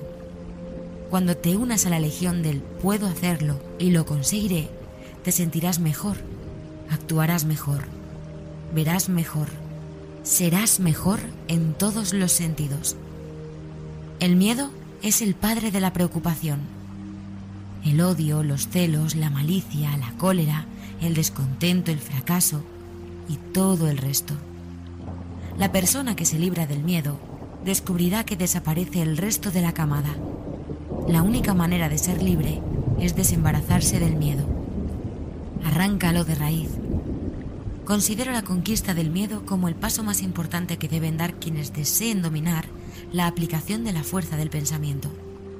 Mientras el miedo te domine, no estarás en condiciones de progresar en la esfera del pensamiento. Y debo insistir en que empieces a trabajar desde ahora mismo para deshacerte de ese obstáculo. Puedes hacerlo si lo intentas con determinación. Y una vez te hayas deshecho de esa vileza, la vida te parecerá totalmente distinta. Te sentirás más feliz, libre, fuerte y positivo, y tendrás más éxito en todos tus empeños en la vida. Empieza hoy mismo. Decide que este intruso debe desaparecer. No alcances ningún compromiso con él. Insiste en una rendición absoluta de su parte. Te parecerá que la tarea resulta difícil al principio, pero en cada ocasión que te opongas a él, le irás debilitando y tú te tornarás más fuerte. Deja de alimentarle, mátale de hambre, pues no puede vivir en una atmósfera de pensamientos osados. Así que empieza a llenarte la mente de pensamientos osados, buenos e intensos. Ocúpate pensando en la osadía, y el miedo morirá por sí mismo. La osadía es positiva, el miedo es negativo, y puedes estar seguro de que lo positivo acabará prevaleciendo. Mientras el miedo ronde con sus pero ¿y si supón tengo miedo, no puedo, tal vez y todo el resto de sus cobardes sugerencias, no podrás utilizar tu fuerza de pensamiento con toda su fuerza. Una vez le quites de en medio, podrás navegar sin obstáculos y cada pulgada de tus velas atrapará el viento. El miedo es un Jonás, así que tíralo por la borda. La ballena que se lo trague tiene todas mis simpatías. Te recomiendo que empieces a hacer algunas de las actividades que podrías llevar a cabo si no tuvieses miedo de intentarlo. Comienza a trabajar con ellas, afirmando el coraje continuamente, y te sorprenderá comprobar que una actitud mental cambiada despejará los obstáculos de tu camino facilitando las cosas mucho más de lo que pudieras imaginar. Los ejercicios de este tipo te irán desarrollando te sentirás mucho más gratificado al comprobar los resultados de una práctica tan sencilla como esta. Delante de ti tienes muchas cosas que esperan ser realizadas, que podrías dominar con solo desembarazarte del yugo del miedo, con solo negarte a aceptar sus sugerencias, reafirmando osadamente el yo y su poder. Y la mejor manera de vencer el miedo es reafirmar el coraje y dejar de pensar en el miedo. De este modo, formarás a la mente nuevos hábitos de pensamiento, erradicando los viejos pensamientos negativos que te han estado hundiendo y reprimiendo. Lleva contigo la palabra coraje como si fuese tu consigna y manifiéstala en acción. Recuerda que lo único que hay que temer es al miedo y que ni siquiera hay que temer al miedo, pues como mucho es un tipo cobarde que echará a correr si le plantas cara. Capítulo 7. La transmutación del pensamiento negativo. La preocupación es hija del miedo, así que si acabas con el miedo, la preocupación morirá por falta de alimento. Este consejo es muy antiguo y no obstante, siempre vale la pena repetirlo pues es una lección que necesitamos tener presente en todo momento. Algunas personas creen que si matamos al miedo y la preocupación, nunca podremos conseguir nada. He leído editoriales en los grandes periódicos en los que hay escritores que sostienen que sin preocupación uno nunca puede realizar ninguna de las grandes tareas de la vida, porque es necesaria para estimular el interés. No son más que tonterías. Las diga quien las diga. La preocupación nunca ayudó a nadie a conseguir nada. Por el contrario, se alza como un obstáculo en el camino del logro y la realización. El motivo que subyace a la acción y al hacer cosas es el deseo y el interés. Si se desea ardientemente algo, uno se interesa mucho en su realización y está dispuesto a aprovechar cualquier cosa que pueda ayudarle a obtener lo que quiere. Además, su mente empieza a trabajar en el plano subconsciente, haciendo que aparezcan en el campo de la conciencia muchas ideas valiosas e importantes. El deseo y el interés son las causas que conducen al éxito. La preocupación no es deseo. Es cierto que si el entorno se vuelve intolerable, uno se verá empujado por la desesperación a realizar algunos esfuerzos que tendrán como resultado la eliminación de las condiciones indeseables y la adquisición de otras que armonicen más con el deseo. Pero eso no es más que otra forma de deseo, la persona que anhela algo distinto de lo que tiene. Y cuando su deseo se torna lo suficientemente intenso, todo tu interés se vuelca en su consecución, realizando un potente esfuerzo, logrando el cambio. Sin embargo, no fue la preocupación lo que causó el esfuerzo. La preocupación podría contentarse con agitar las manos y gemir, soy el infortunio, agotando los nervios sin conseguir nada. El deseo actúa de otra manera. Aumenta cuando las condiciones de la persona se tornan intolerables y finalmente, cuando ésta siente el dolor de manera tan intensa que no puede seguir soportándolo, dice, no lo soporto más, voy a cambiar. Y eso es lo que hace. Entonces aparece el deseo en acción. La persona sigue deseando un cambio de la peor manera, que es la mejor manera. Y cuando su interés y atención se vuelcan en la tarea de liberación, empieza a hacer que las cosas se pongan en marcha. La preocupación nunca consigue nada. La preocupación es negativa y luctuosa. El deseo y la ambición son positivos y vitales. Una persona puede preocuparse hasta el infinito y no obstante seguir sin lograr nada. Pero deja que esa persona transmute su preocupación y descontento en deseo e interés, junto con la creencia de que es capaz de provocar el cambio, la idea del puedo hacerlo y lo conseguiré. Es entonces cuando empiezan a suceder cosas. Sí, el miedo y la preocupación deben desaparecer antes de que podamos lograr gran cosa. Uno debe expulsar a esos intrusos negativos y sustituirlos por la confianza y la esperanza. Transmuta la preocupación en deseo intenso. Entonces descubrirás que se despierta el interés y empezarás a pensar cosas que son interesantes para ti. Te llegarán pensamientos procedentes de la gran reserva acumulada en tu mente y comenzarás a manifestarlos en la acción. Además, te armonizarás con pensamientos similares de otras personas, atrayendo hacia ti ayuda y asistencia procedente del gran volumen de ondas de pensamiento que llena el mundo. Uno atrae hacia sí ondas de pensamiento que corresponden a los pensamientos predominantes en la propia mente, su actitud mental. También pone en marcha la gran ley de atracción, por la que atrae hacia sí a otras personas que pudieran ayudarle y a su vez se ve atraído hacia otras a las que pudiera serle de ayuda. Esta ley de la atracción no es ninguna broma, no es ninguna tontería metafísica, sino un importante principio vivo y activo de la naturaleza, como puede comprobar cualquiera a través de la experimentación y la observación. Para tener éxito en cualquier cosa que se desee mucho, el deseo debe ser evidente para poder atraerlo. Quien tiene deseos débiles atrae bien poco. Cuanto más intenso es el deseo, mayor es la fuerza que se pone en funcionamiento. Hay que querer algo con la intensidad suficiente antes de poder obtenerlo.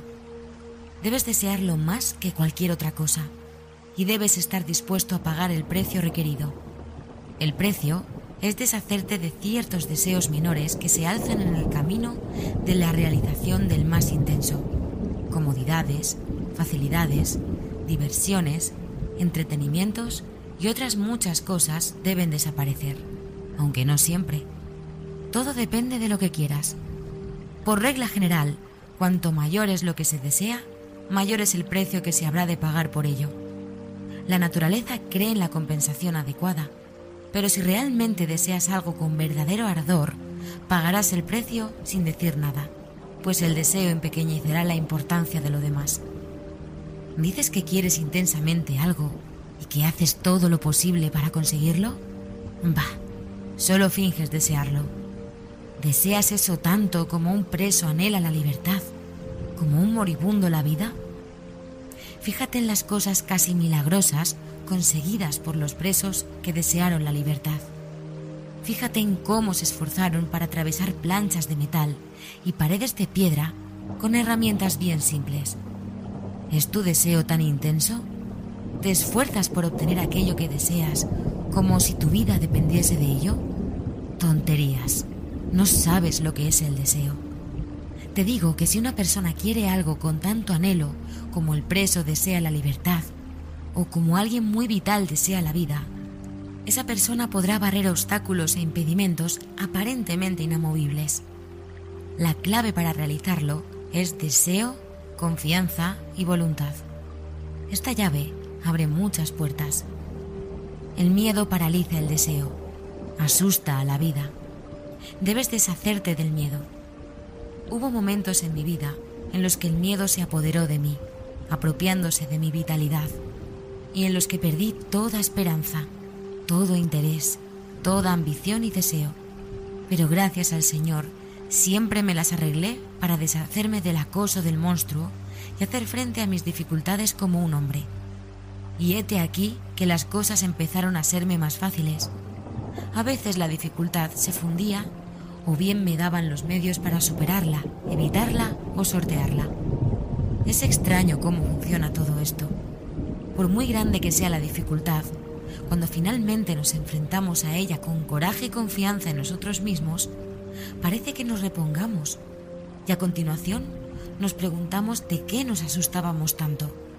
No es una mera fantasía, sino la manera de operar de una potente ley que no acabamos de comprender por completo, pero que podemos demostrar en cualquier momento.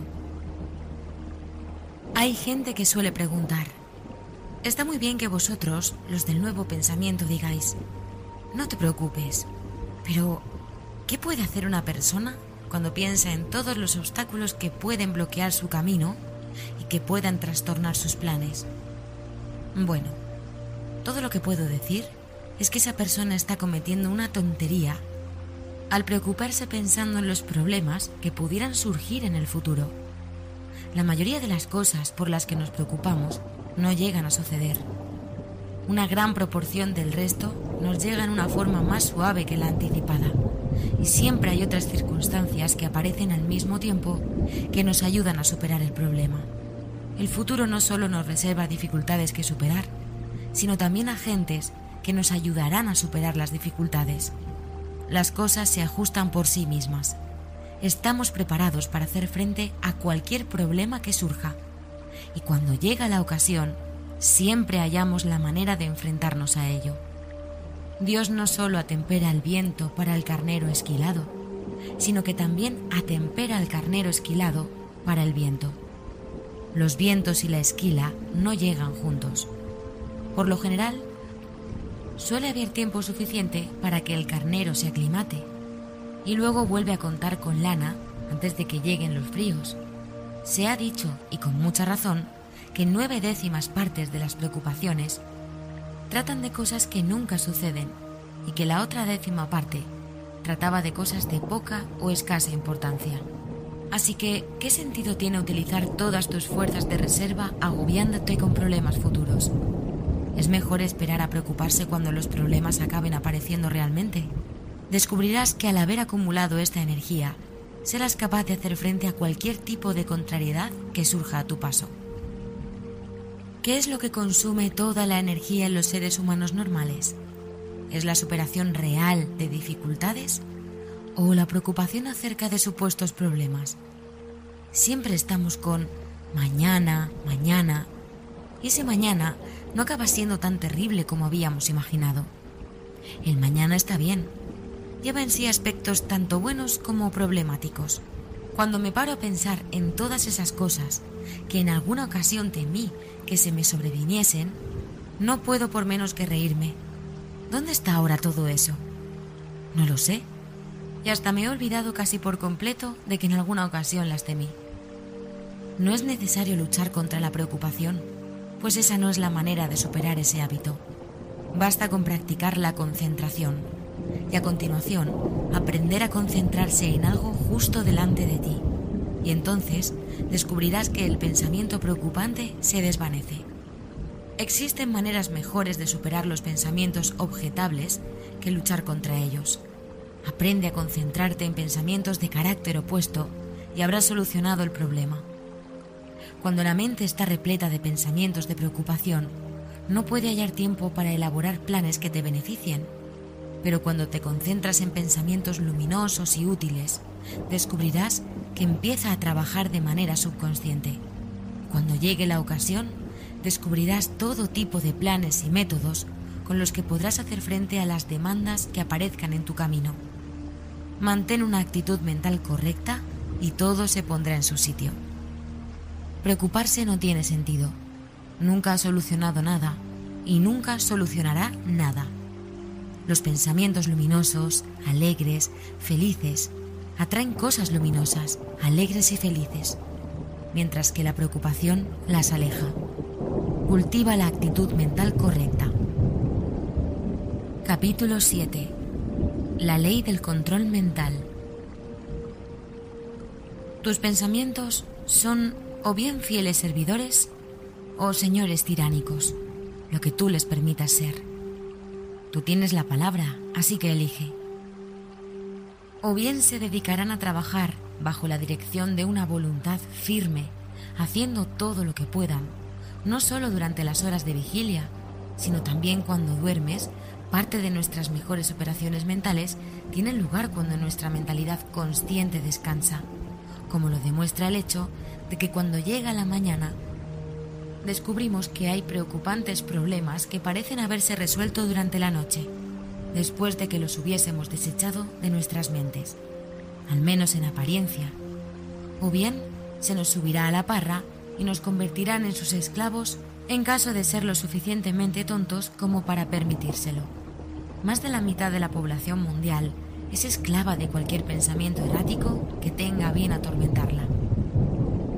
Se te ha dado la mente para que la utilices bien, no para que te utilice a ti. Son muy pocos los que parecen saberlo y los que entienden el arte de controlar la mente. La clave de este misterio es la concentración.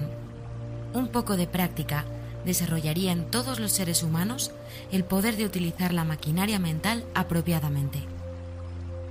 Cuando tengas alguna tarea mental que llevar a cabo, concéntrate en ella excluyendo todo lo demás y descubrirás que la mente converge en ello, en lo que hay que hacer y que todo se resuelve con rapidez. No existe fricción y se obvia todo movimiento superfluo o desperdicio de energía. Se utilizan todas las energías disponibles y cada revolución de la rueda directriz mental tiene un objetivo. Vale la pena ser un ingeniero mental competente. Y el ser humano que sabe cómo dirigir su motor mental sabe que una de las cosas más importantes es ser capaz de detenerse cuando se ha realizado la labor. No sigue echando carbón a la caldera y manteniendo la presión alta una vez que ha acabado su labor o cuando finaliza la parte cotidiana de trabajo. Sabe que hay que apagar las calderas hasta el día siguiente. Algunas personas actúan como si el motor debiera continuar siempre funcionando, tanto si hay como si no hay algo que hacer y luego se queja de que se desgasta y hay que reparar esto y lo otro. Los motores mentales son máquinas estupendas y lo que requieren es un cuidado inteligente. A quienes están familiarizados con las leyes de control mental les parecerá absurdo que haya alguien que permanezca toda la noche en vela preocupándose de los problemas de ese día o más a menudo de los problemas de mañana. Resulta tan fácil reducir la velocidad de la mente como de un motor, y son miles los que aprenden a hacerlo en la actualidad gracias al nuevo pensamiento. La mejor manera de conseguirlo es pensar en otro asunto, lo más diferente posible del pensamiento entrometido. Es inútil luchar contra un pensamiento inaceptable con el propósito de ahogarlo. Es una gran pérdida de energía cuanto más dices no pensaré en eso, más te viene a la mente pues uno lo está manteniendo delante para golpearlo. Suéltalo, no pienses más en ello. Concentra la mente en algo totalmente distinto y mantén la atención ahí mediante un esfuerzo de la voluntad. Un poco de práctica haría maravillas en ese sentido. La atención solo puede concentrarse en una cosa a la vez, así que dirige toda tu atención a un pensamiento y los otros se escabullirán. Téntalo y verás. Capítulo 9. Reafirmar la fuerza vital. Ya he hablado de las ventajas de desembarazarse del miedo. Ahora quisiera introducir vida en ti. Muchos de vosotros habéis vivido como si estuvieseis muertos, sin ambición, energía, vitalidad, interés, vida. Así no vamos a ninguna parte. Estáis estancados. Despertad y manifestad algo de vida. Este no es un sitio en el que puedas comportarte como un muerto viviente. Es un lugar para gente totalmente despierta, activa, viva. Y lo que aquí necesitamos es un buen despertar general, aunque eso requeriría por lo menos un sonoro trompetazo a cargo del pífano de Gabriel. Parece que solo eso despertaría a algunas personas que van por ahí creyendo que están vivas, pero que en realidad están muertas respecto a todo lo que hace que la vida valga la pena vivirse. Debemos permitir que la vida fluya en nosotros y que se exprese de manera natural. No debes permitir que las pequeñas preocupaciones del día a día, ni las grandes, te depriman y hagan que pierdas tu vitalidad. Reafirma la fuerza vital en tu interior y manifiéstala en todos tus pensamientos, actos y hechos. Y antes de que te des cuenta, estarás risueño y repleto de vitalidad y energía. Pon algo de vida en tu trabajo, en tus placeres a ti mismo. Deja de hacer las cosas a medias y empieza a interesarte en lo que estás haciendo, diciendo y pensando. Es asombroso lo interesantes que pueden llegar a parecernos las cosas ordinarias de la vida con solo estar despiertos. Estamos rodeados de cosas interesantes que suceden en cada instante, pero no seremos conscientes de ellas a menos que reafirmemos nuestra fuerza vital y empecemos a estar realmente vivos en lugar de limitarnos a existir. Ningún hombre ni ninguna mujer han sido nunca nada a menos que insuflasen vida en las tareas cotidianas, los actos y en sus pensamientos. Lo que el mundo necesita es hombres y mujeres vivos. No tienes más que mirar los ojos de aquellos a los que conoces para descubrir cuántos de ellos están realmente vivos la mayoría carece de esa expresión de vida consciente que distingue a quien vive de quien simplemente existe. Quiero que adquieras ese sentido de vida consciente para que puedas manifestarlo en tu vida y demostrar lo que la ciencia mental ha hecho por ti. Deseo que hoy te pongas a trabajar y empieces a transformarte según la última pauta. Podrás conseguirlo si pones el interés adecuado en la tarea afirmación y ejercicio. Concentra la mente en el pensamiento de que tu yo interior está mucho más vivo y que tú manifiestas totalmente la vida, tanto mental como físicamente. Y mantén ese pensamiento ahí, ayudándote mediante repeticiones constantes de la consigna.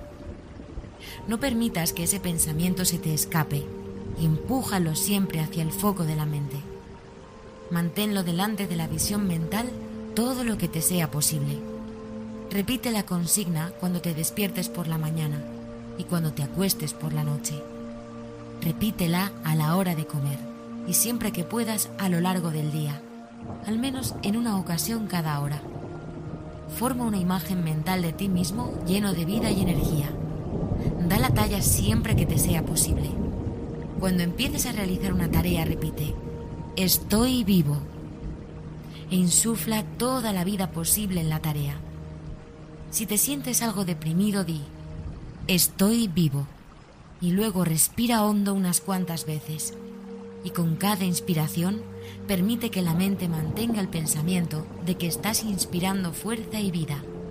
Y al respirar, mantén el pensamiento de que expiras todos los estados viejos, muertos y negativos de los que te encanta deshacerte. Luego, finaliza con una afirmación ardiente y vigorosa. Estoy vivo. Y dilo en serio. Permite que tus pensamientos tomen forma en la acción. No te contentes con repetir que estás vivo, sino que has de demostrarlo con tus actos. Interésate en hacer cosas. No te quedes en la luna ni sueñes despierto. Entra en materia y vive. Capítulo 10. Formar la mente del hábito. El profesor William James conocido profesor y escritor de psicología, dice con mucha razón, lo más importante en toda educación es convertir nuestro sistema nervioso en un aliado en lugar de un enemigo. Para ello, debemos hacer de manera habitual y automática, tan pronto como nos sea posible, todas las acciones útiles que podamos, evitar con gran cuidado todo aquello que pudiera ser perjudicial. En la adquisición de un nuevo hábito, o al soltar uno viejo, es necesario que nos lancemos a ello con una iniciativa tan intensa y decidida como nos sea posible. No hay que permitir que suceda ninguna excepción hasta que el nuevo hábito esté bien enraizado en la vida. No dejes pasar la primera oportunidad que tengas de actuar sobre todas las resoluciones que tomes y cualquier impulso emocional que puedas experimentar en la dirección de los hábitos que aspiras a incorporar. Este consejo resultará familiar para todos los estudiantes de ciencia mental, pues trata la cuestión con mucha más sencillez que cualquiera de nosotros. Nos inculca la importancia de trasladar a la mente subconsciente los impulsos adecuados para que se conviertan en automáticos y en una segunda piel. Nuestra mentalidad subconsciente es un gran almacén de todo tipo de sugerencias, tanto de nosotros mismos como procedentes de los demás. Y como es la mente del hábito, debemos tener cuidado y enviarle el material adecuado a partir del que crea hábitos.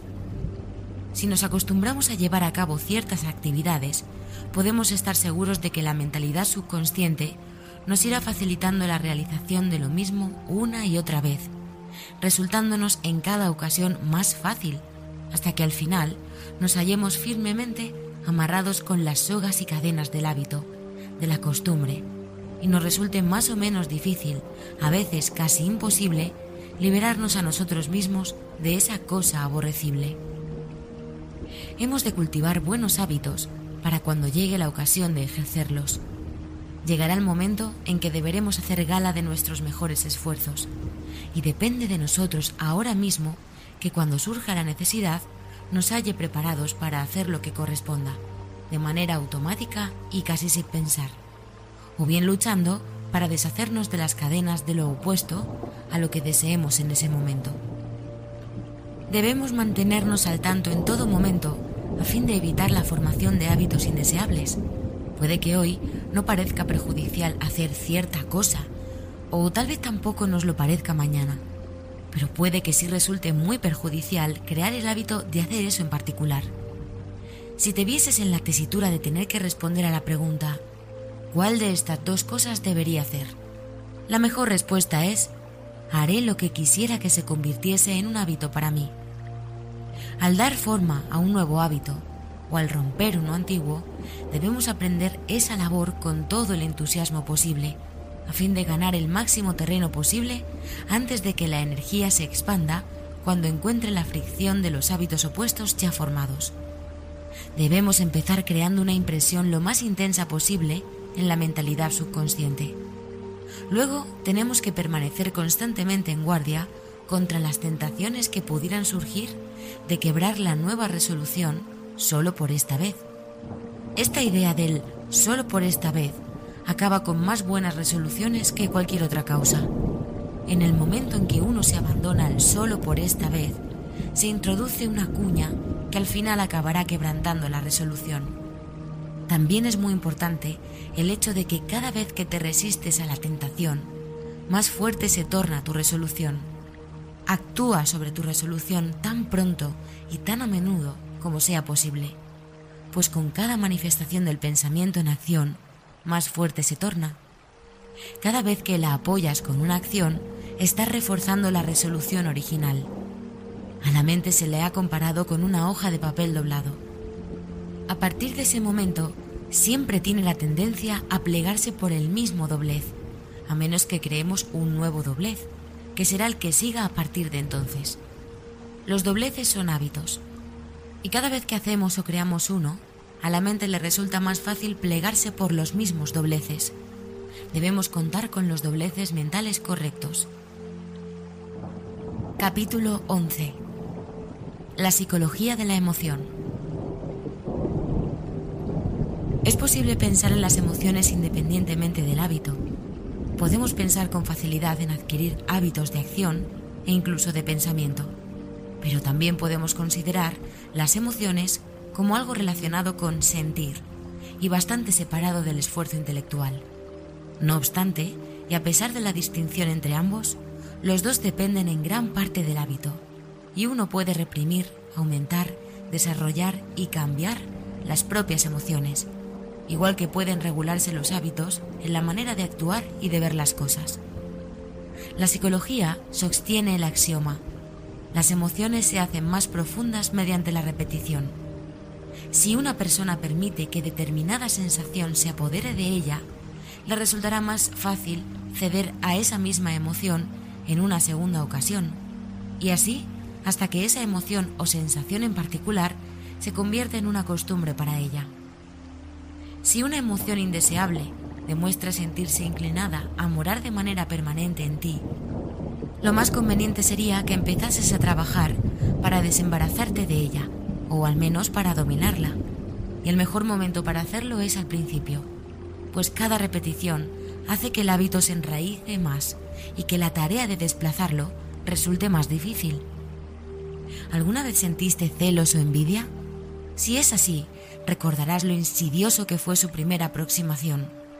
De qué manera sutil vertió odiosas sugerencias a tu oído, dispuesto a recibirlas, y cómo poco a poco, con la continuidad de esas sugerencias, finalmente acabaste viendo a través del prisma verde de la envidia o los celos. La envidia tiene un efecto sobre la bilis y envenena la sangre, por eso se la asocia con el color verde. Recordarás cómo pareció crecer, tomar posesión de ti hasta que apenas te la pudiste sacudir. La siguiente vez te resultó más fácil sentir envidia o celos. Parecía traer a tu presencia todo tipo de objetos que aparentemente justificaban tus sospechas y sensaciones. Todo parecía verde, ese monstruo gordo y verde. Y lo mismo sucede con cada sensación o emoción. Si te abandonas a un ataque de cólera, te resultará más fácil sentirte colérico la próxima vez frente a una provocación menor. El hábito de sentir y actuar mezquinamente no tarda mucho en echar raíces en un nuevo hábitat siempre que se le anima a hacerlo. La preocupación es el gran hábito que tiende a engordar. La gente empieza preocupándose de cuestiones importantes y luego comienza a hacerlo sobre pequeñeces. Y entonces la menor insignificancia les preocupa y perturba se imaginan que está a punto de sobrevenirles todo tipo de hechos fatales. Si inician un viaje, están seguros de que se estrellarán o naufragarán. Si llega un telegrama, indudablemente contiene noticias horribles. Si un niño parece estar un poco calmado, la madre preocupada solo piensa en que enfermará y morirá. Si el marido parece pensativo y le da vueltas a algún negocio en su cabeza, la buena esposa está convencida de que está empezando a dejar de quererla y se abandona al llanto. Es el cuento de nunca acabar, preocupación, preocupación, preocupación. Y cada vez que te abandonas a ella, más fuerte se hace el hábito. Al cabo de poco tiempo, ese pensamiento continuo pasa a la acción. No solo la mente está envenenada por esos pensamientos tristes, sino que la frente empieza a mostrar profundas arrugas entre las cejas y la voz adopta ese tono rasposo y quejumbroso tan común entre las personas preocupadas. El estado mental conocido como criticón es otra emoción que engorda con el ejercicio. Primero se encuentra una falta en tal cosa, luego en esa otra y finalmente en todo. La persona se convierte en una gruñona crónica con pesadez para amigos y familiares y alguien que los extraños prefieren evitar. Las mujeres pueden llegar a convertirse en grandes gruñonas, pero no porque los hombres sean mejores, sino porque sencillamente un hombre gruñón puede deshacerse del hábito gracias a otros hombres que no le aguantarán la tontería. Se da cuenta de que no hace más que empeorar su situación y se sacude el hábito, mientras que una mujer tiene más oportunidades de recrearse en él, porque este continuo gruñir no es más que una cuestión de costumbre nace y se desarrolla a partir de una pequeña semilla, y cada vez que uno se recrea en él, echa otra raíz, rama o zarcillo, afianzándose cada vez más en quien le ha proporcionado terreno para crecer. La envidia, la falta de generosidad o las habladurías son hábitos de este tipo. Las semillas están latentes en el interior de todos los seres humanos y solo necesitan un buen terreno y un poco de riego para cobrar vigor y fortaleza. Cada vez que te abandonas a esas emociones negativas, más fácil te resulta volver a caer en ellas o en otras parecidas. A veces, al animar una emoción indigna, resulta que se están creando las condiciones para el desarrollo de toda una familia de esas malas hierbas mentales. Ahora bien, Aquí no se está dando una prédica ortodoxa contra el pecado o los malos pensamientos. Se trata únicamente de llamarte la atención acerca de la ley que subyace a la psicología de la emoción. No es ninguna novedad, es vieja como el mundo, tan vieja que muchos de nosotros la hemos olvidado. Si deseas manifestar otros rasgos desagradables e ingratos continuamente y sufrir la infelicidad que aportan, no dejes de hacerlo. Es asunto tuyo y estás en tu derecho. No es asunto mío y no te estoy predicando, pues ya tengo bastante con estar atento a mis propios hábitos y actos indeseables. Solo te estoy hablando de la ley que regula la cuestión y de ti depende el resto. Si deseas liquidar esos hábitos, es conveniente que sepas que tienes a tu disposición varias maneras de hacerlo. Por ejemplo, Siempre que te descubras abandonándote a un pensamiento o sensación negativos, debes agarrarlos y decirles con firmeza, fuera de aquí. Al principio no será tan fácil y se le pondrán los pelos de punta, arqueará el lomo y gruñirá como si fuese un gato ofendido. Pero no te preocupes, solo tienes que decir, desaparece. La próxima vez no se mostrará tan confiado y agresivo sino que manifestará un poco de miedo. En cada ocasión que reprimas o ahogues una tendencia de este tipo, más débil se tornará y más fuerte serás tú. Dice el profesor James, niégate a expresar una pasión y ésta morirá. Cuenta diez antes de expresar tu cólera y entonces parecerá ridículo hacerlo. Silbar para reunir valor no es una simple figura retórica. Por otra parte, Siéntate todo el día en una postura abatida. Suspira y contesta a todo lo que te digan con voz lúgubre, y puedes estar seguro de que tu melancolía no desaparecerá. No hay en la educación moral un percepto más valioso que este. Como atestiguan todos los que lo han experimentado, si deseamos conquistar tendencias emocionales en nosotros mismos, debemos dedicarnos en principio de manera asidua y con sangre fría a practicar las disposiciones contrarias que preferiríamos cultivar. Relaja el ceño, ilumina la mirada, contrae el aspecto dorsal en lugar del ventral. Habla en un tono más elevado y haz un cumplido genial. Tu corazón debe estar frígido de veras si con todo eso no empieza a deshelarse. Capítulo 11. Desarrollar nuevas células cerebrales.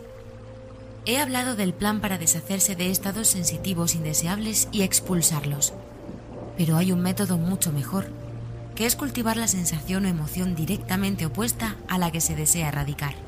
Somos muy capaces de considerarnos a nosotros mismos como resultado de nuestras emociones y sensaciones, y de creer que esas sensaciones y emociones somos nosotros. Sin embargo, eso está lejos de ser así. Es cierto que la mayoría de la humanidad es esclava de sus emociones y sensaciones, que está muy dominada por ellas. Los individuos creen que las sensaciones son elementos que nos dirigen y de los que uno no puede liberarse, así que dejan de rebelarse. Ceden a las sensaciones sin ninguna duda, aunque tal vez sepan que la emoción o rasgo mental está calculada para herirlos y para provocar infelicidad y fracaso en lugar de felicidad y éxito. Se dicen, Estamos hechos de esta manera. Y se lo creen. La nueva psicología enseña a la gente cosas mejores. Les dice que son dueños de sus emociones y sensaciones en lugar de sus esclavos. Les enseña que pueden desarrollarse células cerebrales que se manifestarán en tendencias deseables y que las viejas células cerebrales que se han manifestado de manera tan desagradable pueden añadirse a la lista de asuntos que hay que retirar, dejando que se atrofien por falta de uso la gente puede transformarse y cambiar toda su naturaleza. No es una mera teoría, sino un hecho palpable que se han encargado de demostrar miles de personas y que cada vez llama más la atención a la humanidad. Sea cual fuere la teoría mental que apoyemos, debe admitir que el cerebro es el órgano y el instrumento de la mente, al menos en nuestro estado presente de existencia, y que esa es la manera en que debemos considerar al cerebro. Este es como un maravilloso instrumento musical que cuenta con millones de teclas, con las que creamos innumerables combinaciones de sonidos. Venimos al mundo con ciertas tendencias, temperamentos y predisposiciones. Podemos achacar esas tendencias a la herencia o bien a teorías de preexistencias, pero el hecho es el mismo, no varía. Algunas teclas parecen responder a nuestro contacto con mayor facilidad que otras. Algunas notas parecen reaccionar mejor al paso de la corriente de las circunstancias sobre las cuerdas y otras vibran con menor facilidad. Pero sabemos que, a menos que hagamos un esfuerzo de voluntad para apagar el sonido de algunas de esas cuerdas que suenan con tanta facilidad, acabará siendo más difícil hacerlas sonar, y no será tan fácil que vibren al son de las circunstancias y si nos ocupamos de algunas de las otras teclas que no acaban de producir una nota clara, no tardaremos en afinarlas. Sus notas sonarán claras y vibrantes y ahogarán los sonidos menos agradables. Contamos con millones de células cerebrales que no utilizamos y que esperan nuestros cuidados. Estamos acostumbrados a tratar con algunas de ellas y con otras trabajamos sin parar podemos dar cierto descanso a esas células si utilizamos otras. El cerebro puede parecer entrenado y cultivado de una manera increíble para alguien que no se haya fijado en la cuestión. Las actitudes mentales pueden adquirirse y cultivarse, cambiarse y descartarse a voluntad. Ya no hay excusa para que la gente manifieste estados mentales desagradables o perjudiciales. Todos contamos con el remedio en nuestras manos adquirimos hábitos de pensamiento, sentimiento y acción a través de su uso repetido.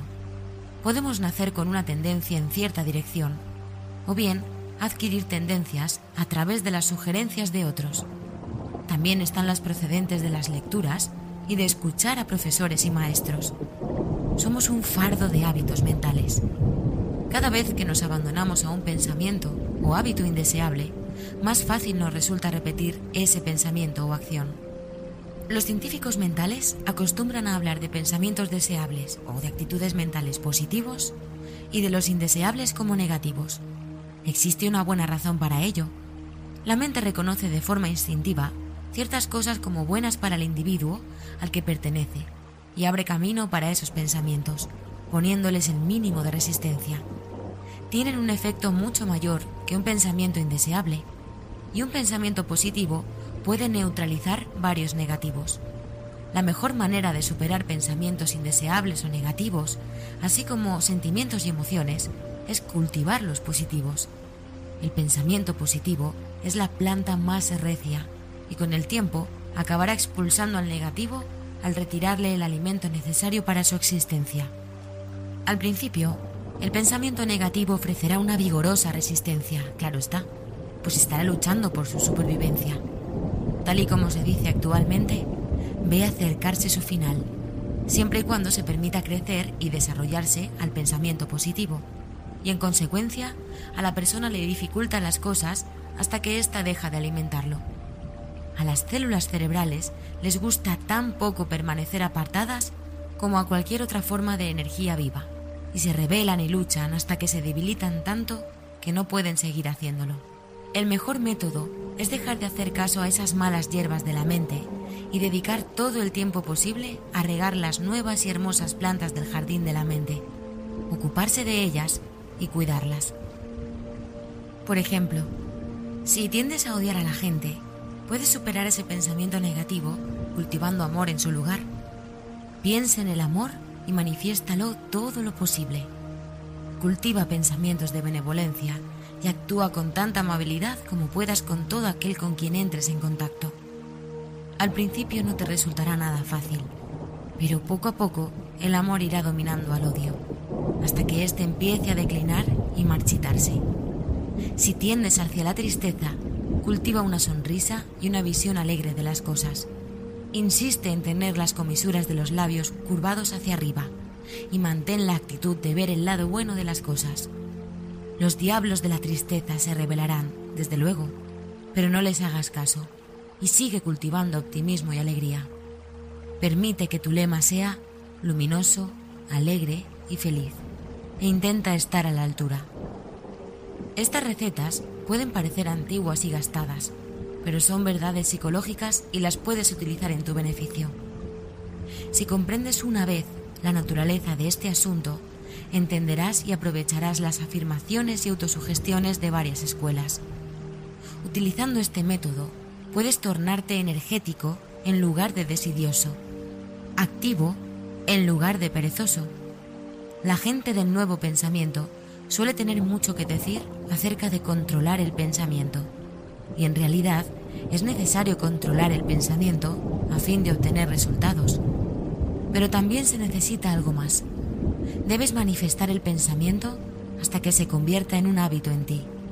Los pensamientos toman forma en la acción, en la manifestación, y a su vez las acciones influyen en ellos. Así que manifestando ciertas maneras de ver las cosas, las acciones reaccionan sobre la mente, aumentando el desarrollo de la parte de la mente que está íntimamente relacionada con ese acto. Cada vez que la mente considera un pensamiento, más fácil es la acción resultante, y cada vez que se ejecuta una acción, más fácil se torna albergar el pensamiento correspondiente. Así que ya lo ves, acción y reacción es algo que funciona en ambos sentidos. Si te sientes alegre y feliz, es muy natural que te rías. Si te ríes un poco, empezarás a sentirte luminoso y alegre. ¿Comprendes lo que quiero decir? Te lo explicaré en pocas palabras. Si deseas cultivar un cierto hábito o acción, comienza cultivando la actitud mental correspondiente. Y para cultivar esa actitud mental, empieza manifestando o llevando a cabo el acto que corresponde al pensamiento. Ahora comprueba si puedes aplicar esta regla. Ocúpate de algo que sientas que hay que hacer, pero de lo que no tengas ganas de ocuparte. Cultiva el pensamiento que conduce a esta actitud y dite a ti mismo, me gusta hacer esto y lo otro. Y luego lleva a cabo el movimiento, con alegría, recuerda, y manifiesta el pensamiento que quieres que se ocupe de esa tarea. Interésate en hacerlo, estudia la mejor manera de hacerlo Piensa en ello, tómatelo en serio y verás cómo lo haces con una considerable cantidad de placer e interés. Estarás cultivando un nuevo hábito. Si prefieres intentarlo con algún rasgo mental del que desearías deshacerte, el proceso funciona de la misma manera. Empieza cultivando el rasgo contrario. Piensa en él y manifiéstalo con toda tu alma. Luego, observa el cambio que te sobrevendrá. No te desanimes ante la resistencia que hallarás al principio, sino que deberás decirte con alegría, puedo hacerlo y lo conseguiré. Y esfuérzate. Lo que importa en este caso es mantenerse alegre e interesado en el proceso. Si lo consigues, el resto es coser y cantar. Capítulo 13. El poder de atracción. La fuerza del deseo. ya hemos visto la necesidad de deshacerse del miedo, de que tu deseo cuente con la máxima fortaleza para trabajar. Suponiendo que hayas llegado a dominar esta parte de la tarea, o al menos empezado a recorrer el camino que conduce a tal dominio, ahora te llamaré la atención acerca de otra importante cuestión también relacionada. Me referiré a la cuestión de las filtraciones mentales. No, no estoy hablando de la filtración que procede de tu fracaso a la hora de guardar tus propios secretos, que es importante, pero que forma parte de otra cuestión. La filtración a la que me refiero es la ocasionada por el hábito de que la atención se sienta atraída y distraída por cualquier fantasía o capricho. Para conseguir algo, es necesario que la mente se enamore de ello y sea consciente de su existencia, casi con exclusión de todo lo demás debes enamorarte de aquello que deseas obtener, igual que si conocieses a la mujer o al hombre con el que deseas casarte.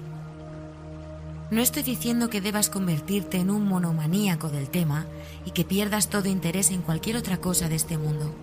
Eso no funcionaría, pues la mente debe contar con esparciamiento y cambio. Lo que digo es que has de estar tan concentrado en el objeto deseado que todo lo demás parezca tener una importancia secundaria. Un hombre enamorado puede resultar muy agradable para todos los demás y llevar a cabo sus deberes y gozar de los placeres de la vida con buen talante. Pero interiormente, todo lo que se dice a sí mismo es, para mí solo hay una chica. Y todas sus acciones están dirigidas a conseguir a esa chica y a crear un hogar cómodo para ella. ¿Comprendes qué quiero decir? Debes enamorarte de aquello que deseas y debes enamorarte hasta la médula. Nada de ese tipo de amor ligue, ni de hoy sí, mañana no, sino que debe ser de ese tipo antiguo, que hacía que un joven no pudiera meterse en la cama si no daba un paseo cerca de la casa de su novia para asegurarse de que el edificio seguía allí. Así sí. Y el hombre o la mujer en busca del éxito debe convertir esa cosa deseada en su principal pasión. Tienen que concentrar su mente en la gran ocasión, en la oportunidad óptima. El éxito provoca celos. Le pide un hombre todo su afecto, y si éste empieza a filtrear con otras pitonisas de feria, no tarda en darle la espalda. Si un hombre se desvía de su principal interés, acabará siendo un perdedor. La fuerza mental opera mejor cuando está concentrada. Hay que dedicar a lo que se desea todas las fuerzas. Igual que un hombre que está enamorado no deja de trazar planes con los que pueda agradar a la bella de turno, lo mismo hará quien esté enamorado de su trabajo o negocios, y el resultado será que 100 planes se manifestarán en el campo de la conciencia, muchos de ellos de gran importancia. La mente opera en el plano subconsciente, recuérdalo, y casi siempre de acuerdo con la pasión o el deseo predominante. Arreglará cosas y compondrá planes y proyectos que surgirán en tu conciencia cuando más los necesites, y sentirás ganas de gritar de alegría como si hubiese recibido una gran ayuda externa.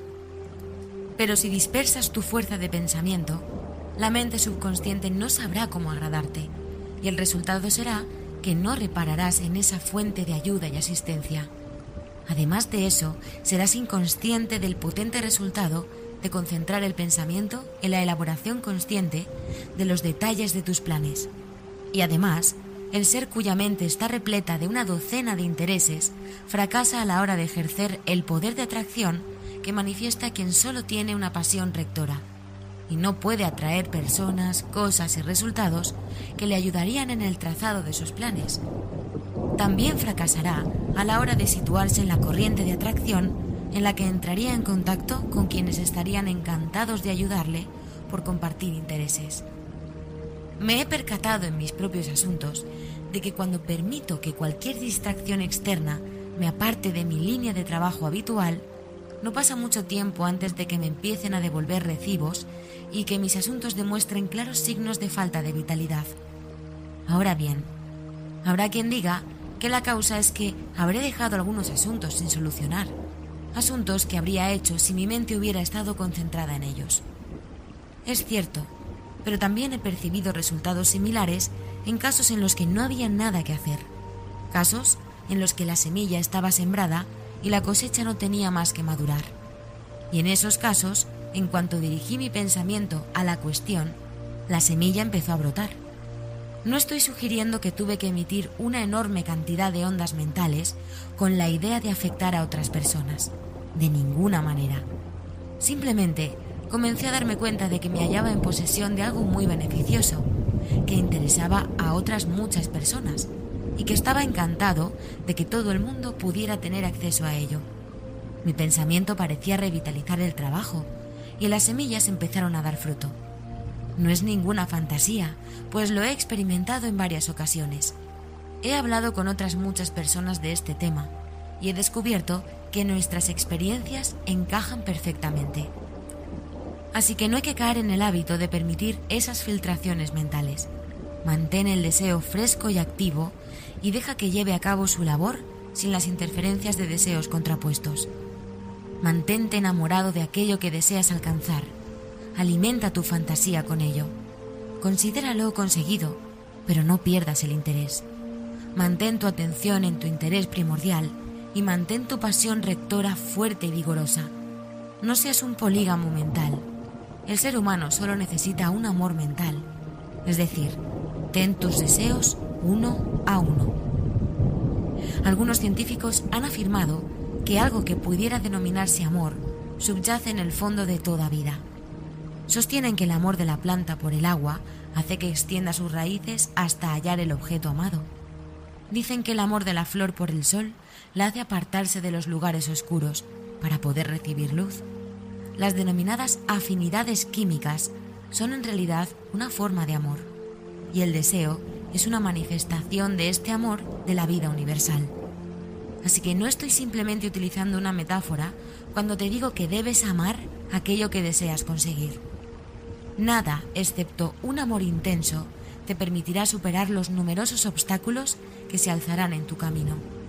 Solo ese amor te permitirá soportar las pesadas pruebas de esa tarea. Cuanto más desees algo, más lo amarás, y cuanto más lo ames, más intensa será la fuerza de atracción hacia su consecución, tanto en tu interior como fuera de ti. Así que ama una cosa en cada ocasión, no seas un mormón mental. Capítulo 14 Las grandes fuerzas dinámicas. ¿Ya has visto la diferencia entre los hombres triunfadores y fuertes en cualquier ámbito de la vida y los fracasados y débiles que los rodean? Eres consciente de las diferencias que caracterizan a ambas clases, pero te resulta un tanto difícil expresar en qué radican dichas diferencias. Estudiamos un poco la cuestión.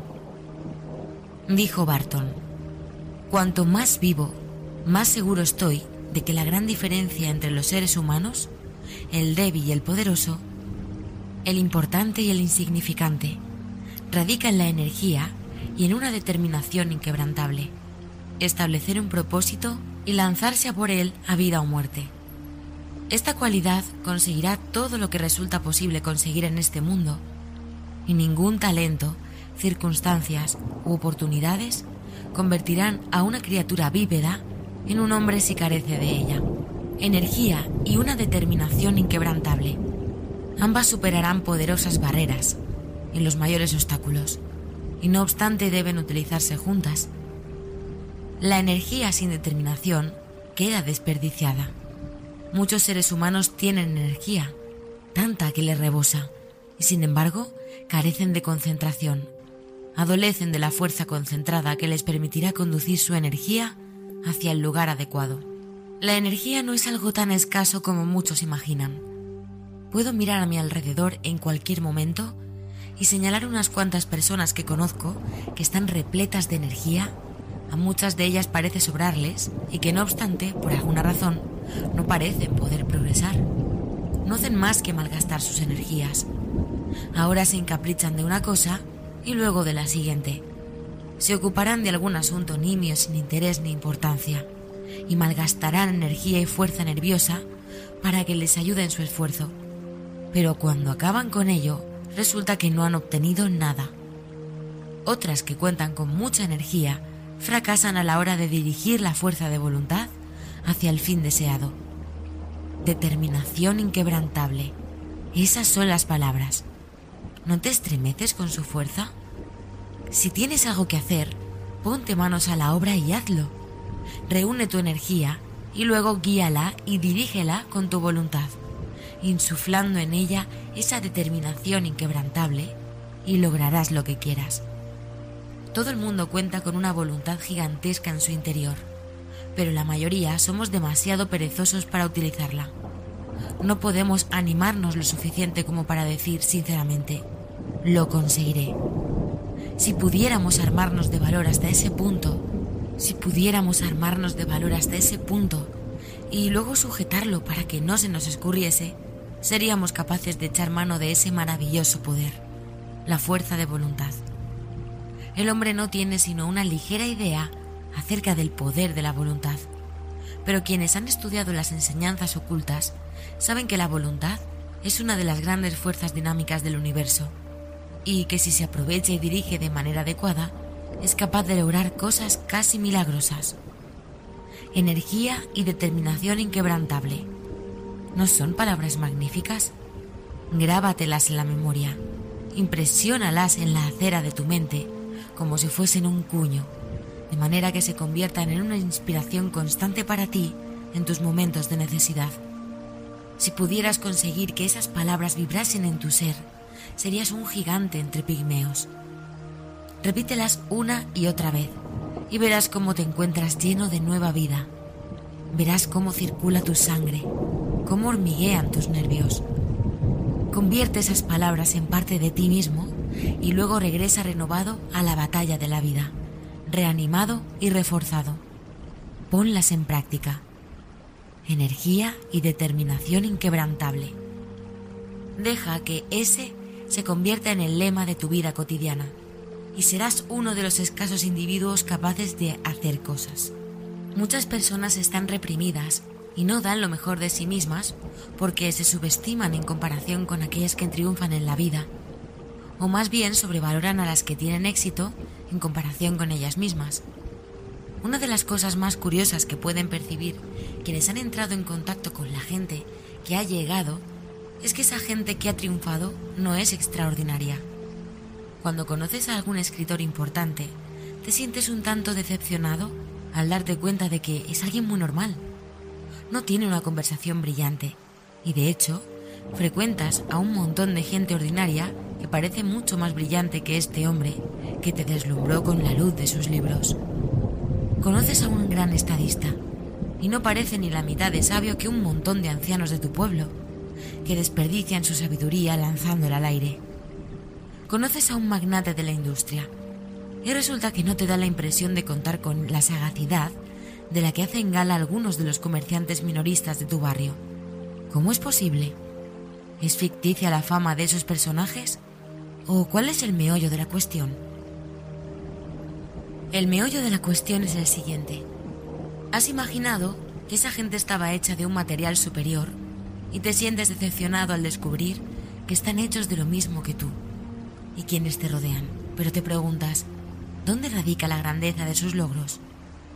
Sobre todo en lo siguiente, creer en sí mismos y en su poder inherente, en su facultad para concentrarse en la tarea que tienen entre manos cuando trabajan, y en su capacidad para evitar filtraciones de energía cuando no están trabajando. Creen en sí mismos y hacen que todo esfuerzo dé resultado. Los listos de tu pueblo pierden su sabiduría por las esquinas y hablan con muchos tontos, mientras que si fuesen sabios de verdad, ahorrarían esa sabiduría y la situarían allí donde sirviese para algo. El escritor brillante no malgasta su ingenio por las esquinas. De hecho, cierra el armario en el que guarda su ingenio y solo lo abre cuando está listo para concentrarse y ponerse a trabajar. El magnate industrial no desea impresionarte con su sagacidad e inteligencia. Nunca lo hizo ni siquiera de joven. Mientras sus compañeros no dejaban de hablar y jactarse, este futuro financiero de éxito no decía esta boca es mía. La gente importante del mundo, es decir, los que han llegado, no son muy distintos de ti o de mí o del resto de nosotros. En el fondo, todos somos muy parecidos. Solo tienes que conocerles para darte cuenta de lo ordinarios que son pero no olvides el hecho de que ellos saben cómo utilizar el material del que disponen, mientras que el resto no lo sabe. Y de hecho, incluso duda de que lo tenga. El hombre y la mujer que llega normalmente empieza dándose cuenta de que él o ella no es tan diferente, después de todo, de la gente triunfadora de la que tanto se oye hablar. Eso les da confianza, y el resultado es que descubren que son capaces de hacer cosas. Luego aprenden a mantener la boca cerrada y a evitar desperdiciar y disipar su energía. Almacenan energía y la concentran en lo que están haciendo, mientras que sus compañeros disipan sus energías en todas direcciones, tratando de demostrar a la gente lo listos que son. El hombre o la mujer que llega prefiere esperar al aplauso que sigue a los logros y se preocupa muy poco de las palabras que rodean a las promesas, de lo que espera hacer algún día o de llevar a cabo una exhibición de listeza sin resultados. Una de las razones por las que la gente que tiene trato con personas de éxito manifiesta a su vez éxito es que son capaces de observar a los triunfadores y coger el truco de su grandeza. Se dan cuenta de que el triunfador es un hombre normal y corriente, pero que cree totalmente en sí mismo y también que no malgasta energía, sino que reserva todas sus fuerzas para las tareas que le aguardan. Y aprovechando el ejemplo, empiezan a poner en práctica en sus propias vidas las lecciones aprendidas. ¿Cuál es la moraleja de esta charla? Simplemente que no hay que infravalorarse uno mismo ni sobrevalorar a los demás. Comprende que estás hecho de buena pasta y que en el interior de tu mente hay muchas cosas buenas. Luego ponte a trabajar y desarrollalas y extrae algo bueno de esa buena pasta. Consíguelo poniendo atención a lo que tienes ante ti y dando a cada una de ellas lo mejor de ti mismo, sabiendo que en ti hay otras muchas y buenas cosas que te ayudarán en todo lo que se te presente por delante.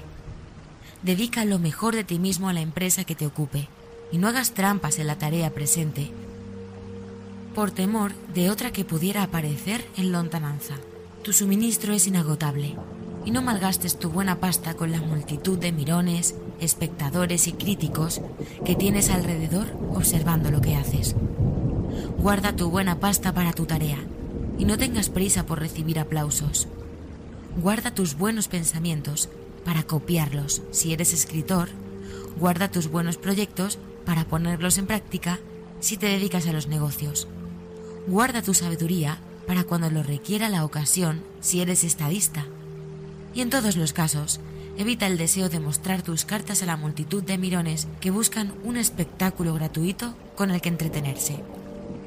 No hay nada de elevado en esta enseñanza, pero es justo lo que muchos de vosotros necesitáis. Dejad de hacer el tonto y tomaos las cosas en serio. Dejad de echar a perder lo bueno que hay en vosotros empezad a trabajar en algo que valga la pena. Capítulo 15 Reclamar lo que te pertenece. En una reciente conversación le decía a una mujer que reuniese el valor para lanzarse en pos de algo bueno que llevaba ansiando desde hacía muchos años y que finalmente parecía estar a su alcance. Le dije que daba la impresión de que su deseo estaba a punto de verse satisfecho, que la ley de atracción lo traía hacia ella. Pero la mujer carecía de fe y no dejaba de repetir. Oh, me parece demasiado bueno para ser cierto, demasiado bueno para mí. No había superado la etapa de sentirse como un gusano arrastrándose por el polvo, y aunque tenía a su alcance la tierra prometida, se negaba a entrar en ella porque era demasiado bueno para ella. Creo que tuve éxito al azuzarla para que diese un paso adelante, pues lo último que sé es que está tomando posesión de ello. Pero no quería hablarte de eso. Quería llamarte la atención sobre el hecho de que no hay nada que sea demasiado bueno para ti, por muy grande que pueda ser, por muy indigno que pueda parecer. Tienes derecho a todo lo mejor, pues esa es tu herencia legítima. Así que no tengas miedo de pedir, exigir y tomar. Las cosas buenas del mundo no son paso de ningún hijo favorito. Pertenecen a todos, pero solo se acercan a aquellos que son lo bastante sabios como para reconocer que son suyas por derecho y que tienen el coraje suficiente para ir tras ellas. Muchas cosas espléndidas se pierden porque nadie las pide. Se echan a perder, quedan fuera de tu alcance, porque sientes que eres indigno de ellas.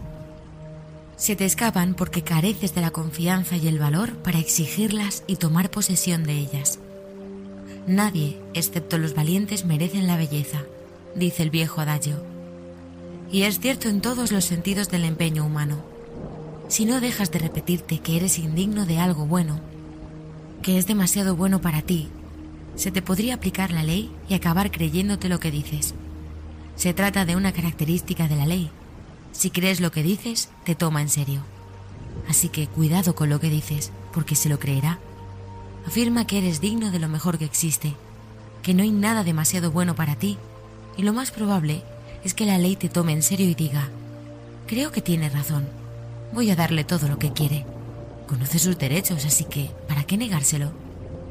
Pero si insistes en asegurar, oh, es demasiado bueno para mí, es probable que la ley se diga, no estoy segura de que sea así, pero él sabrá, seguro que lo sabe, y no voy a ser yo quien le lleve la contraria. ¿Por qué no hay nada que deba ser demasiado bueno para ti? ¿Alguna vez te has parado a pensar lo que eres? Eres una manifestación del todo, y tienes perfecto derecho a todo lo que existe. O si lo prefieres, de esta manera, eres hijo del infinito y heredero de todo. Estarás diciendo la verdad de las dos maneras. En cualquier caso, y sea lo que fuere lo que pidas, estás solo exigiendo lo que es tuyo. Y cuanto más empeño pongas en pedirlo, cuanta más confianza tengas en acabar recibiéndolo, cuanto más te esfuerces en alcanzarlo, más cerca estarás de obtenerlo. Un intenso deseo, una expectativa confiada, el coraje en acción es lo que acaba proporcionándote lo que te pertenece. Pero antes de que pongas en marcha esas fuerzas, debes despertar a la realización de que solo estás pidiendo lo que te pertenece. Y no hay nada que no tengas derecho a reclamar. Mientras exista en tu mente el mínimo resquicio de duda respecto a tu derecho a las cosas que deseas, estarás creando una resistencia al funcionamiento de la ley.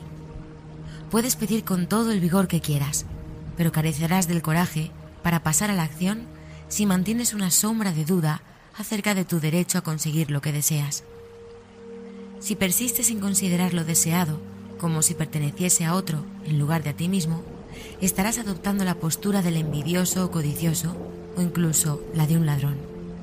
En ese caso, tu mente se rebelará y no querrá proseguir con la labor, pues instintivamente se sentirá repelida ante la idea de tomar lo que no le pertenece, pues la mente es honesta. Pero cuando comprendes que lo mejor del universo te pertenece como heredero divino y que es suficiente para todos, sin que tengas que quitárselo a nadie, entonces desaparece toda fricción, cae la barrera y la ley lleva a cabo su tarea.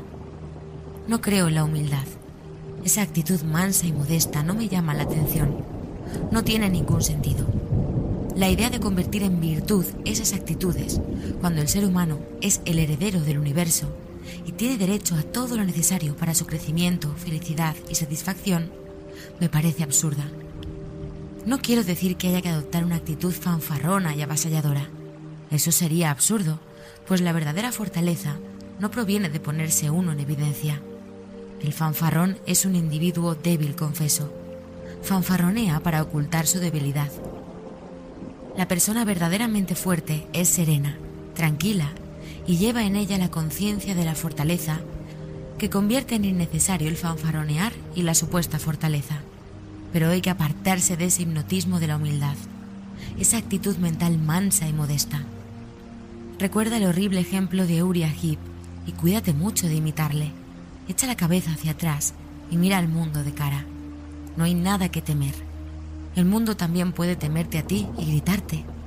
Sé un hombre o mujer y no un objeto que gime. Y eso puede aplicarse a tu actitud mental, así como a tu comportamiento externo. Pon fin a esa actitud mental reptante y gusanil. Ponte bien derecho y mira a la vida sin miedo. Gradualmente irás convirtiéndote en tu ideal. No hay nada demasiado bueno para ti. Nada de nada. Lo mejor de lo mejor ni siquiera es lo suficientemente bueno para ti, pues por delante tienes cosas mucho mejores el mejor regalo que el mundo puede hacerte es una mera chuchería comparado con las grandes cosas que esperan tu mayoría de edad en el cosmos. Así que no temas lanzarte tras todo eso, tras las chucherías de este plano de conciencia. Lánzate a por ellas, atrapa un buen puñado, juega con ellas hasta que te hartes. Para eso están hechas. Están ahí para nuestro uso exclusivo, no para que las miremos de lejos, sino para que juguemos con ellas, si así lo deseamos. Sírvete tú mismo. Hay montones de esos juguetes aguardando tus deseos y demandas. No seas tímido. No quiero escuchar más tonterías acerca de cosas demasiado buenas para ti. Bah, eres como el hijo pequeño del emperador, que cree que los soldados de hojalata y el tambor de juguete eran demasiado buenos para él y que se negaba a cogerlos. Pero los niños no siempre son así. Instintivamente reconocen que no hay nada que sea demasiado bueno para ellos Quieren todo lo que tienen ante sí para jugar y parecen sentir que tienen derecho a todas las cosas. Y esa es la condición mental que los buscadores metidos en la divina aventura debemos cultivar. A menos que seamos como niños pequeños, no podremos entrar en el reino de los cielos. Todo lo que vemos a nuestro alrededor son los juguetes de la guardería de Dios, juguetes que utilizamos en nuestros juegos. Sírvete tú mismo, pídelos sin vergüenza tantos como puedas utilizar. son todos tuyos. Y si no ves lo que deseas, no tienes más que pedirlo, pues ya hay una gran reserva disponible en estanterías y armarios. Juega, juega y juega tus anchas. Aprende a tejer esteras, a levantar casas con ladrillos, a albanar. Juega de corazón y juega bien. Y pide todos los materiales que requieras para jugar. No tengas miedo, pues hay para todos. Pero recuerda que, aunque todo eso es verdad, las mejores cosas siguen sin ser más que objetos para jugar. Juguetes, ladrillos, esteras, cubos y demás. Son útiles, muy útiles para aprender las lecciones. Agradables, muy agradables para jugar. Y deseables, muy deseables para todos esos propósitos. Diviértete y aprovecha al máximo todas esas cosas. Métete en el juego hasta el fondo y disfruta. Es bueno hacerlo, pero debes recordar algo. Nunca deberás pasar por alto el hecho de que todas esas cosas tan buenas no son sino juguetes parte del juego y que tienes que estar dispuesto a dejarlos de lado cuando llegue el momento de pasar a la clase siguiente, de cambiar de curso y no llorar ni quejarte porque has de dejar los juguetes atrás. No debes apegarte a ellos, pues aunque son para tu uso y disfrute, no forman parte de ti. No son esenciales para tu felicidad en la siguiente etapa. No los desprecies por su falta de sentido de la realidad, pues son cosas maravillosas relativamente, y puedes disfrutar tanto como quieras de ellas.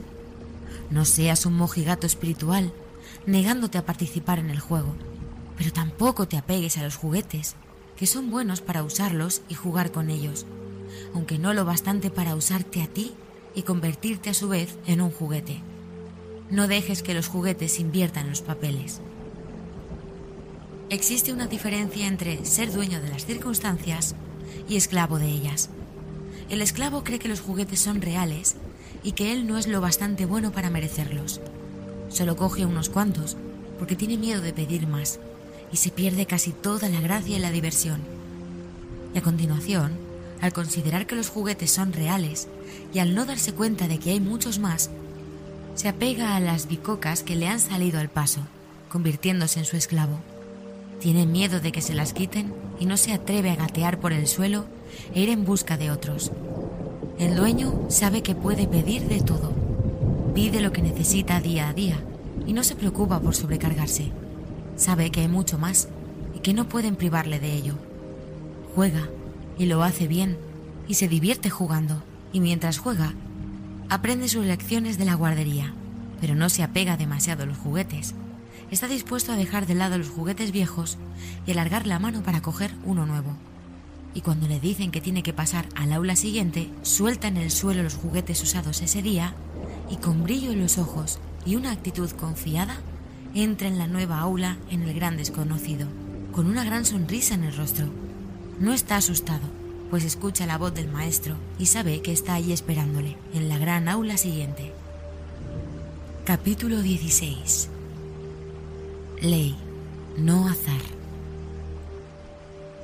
Hace algún tiempo hablé con un hombre sobre el poder de atracción del pensamiento.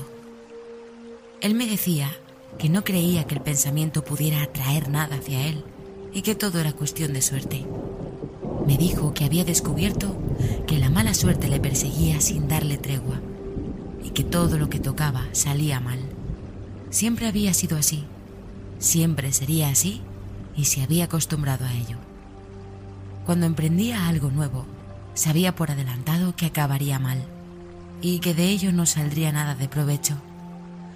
Ah, no, para él en la teoría de la atracción del pensamiento no había nada de verdad. Todo era cuestión de suerte.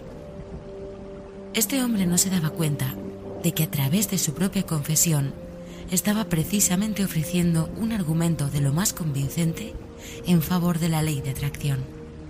Estaba testimoniando que siempre esperaba que todo saliese mal y que siempre acababa sucediendo lo que él temía. Era una magnífica ilustración de la ley de atracción, pero él no lo sabía y no había ningún argumento que pudiera llegar a convencerlo. Estaba en contra y no había forma de hacerle cambiar. Siempre esperaba la mala suerte y en cada ocasión acababa teniendo razón. No obstante, para él, la postura de la ciencia mental era una tontería, Hay mucha gente que parece creer que la única manera en que opera la ley de la atracción es cuando uno lo desea con muchas ganas y de manera continuada. No parecen darse cuenta de que una creencia intensa es tan eficaz como un deseo intenso. El hombre de éxito cree en sí mismo y en su éxito final, y sin hacer ningún caso a los pequeños contratiempos, adversidades, tropiezos y resbalones, se apresura con ganas hacia la meta, sin dejar nunca de estar seguro de que llegará hasta allí. Sus opiniones y metas pueden sufrir alteraciones mientras avanza, incluso pueden cambiar sus planes o hacer que se los cambien, pero todo el tiempo, en lo más profundo de su corazón, sabe que acabará llegando. No desea continuamente poder llegar, simplemente lo siente y lo cree, y por lo tanto pone en marcha las fuerzas más potentes conocidas en el mundo del pensamiento. El hombre que también cree continuamente que fracasará, acabará fracasando sin duda. ¿Cómo podría evitarlo? No es ningún misterio. Todo lo que hace, piensa y dice está teñido del pensamiento de fracaso.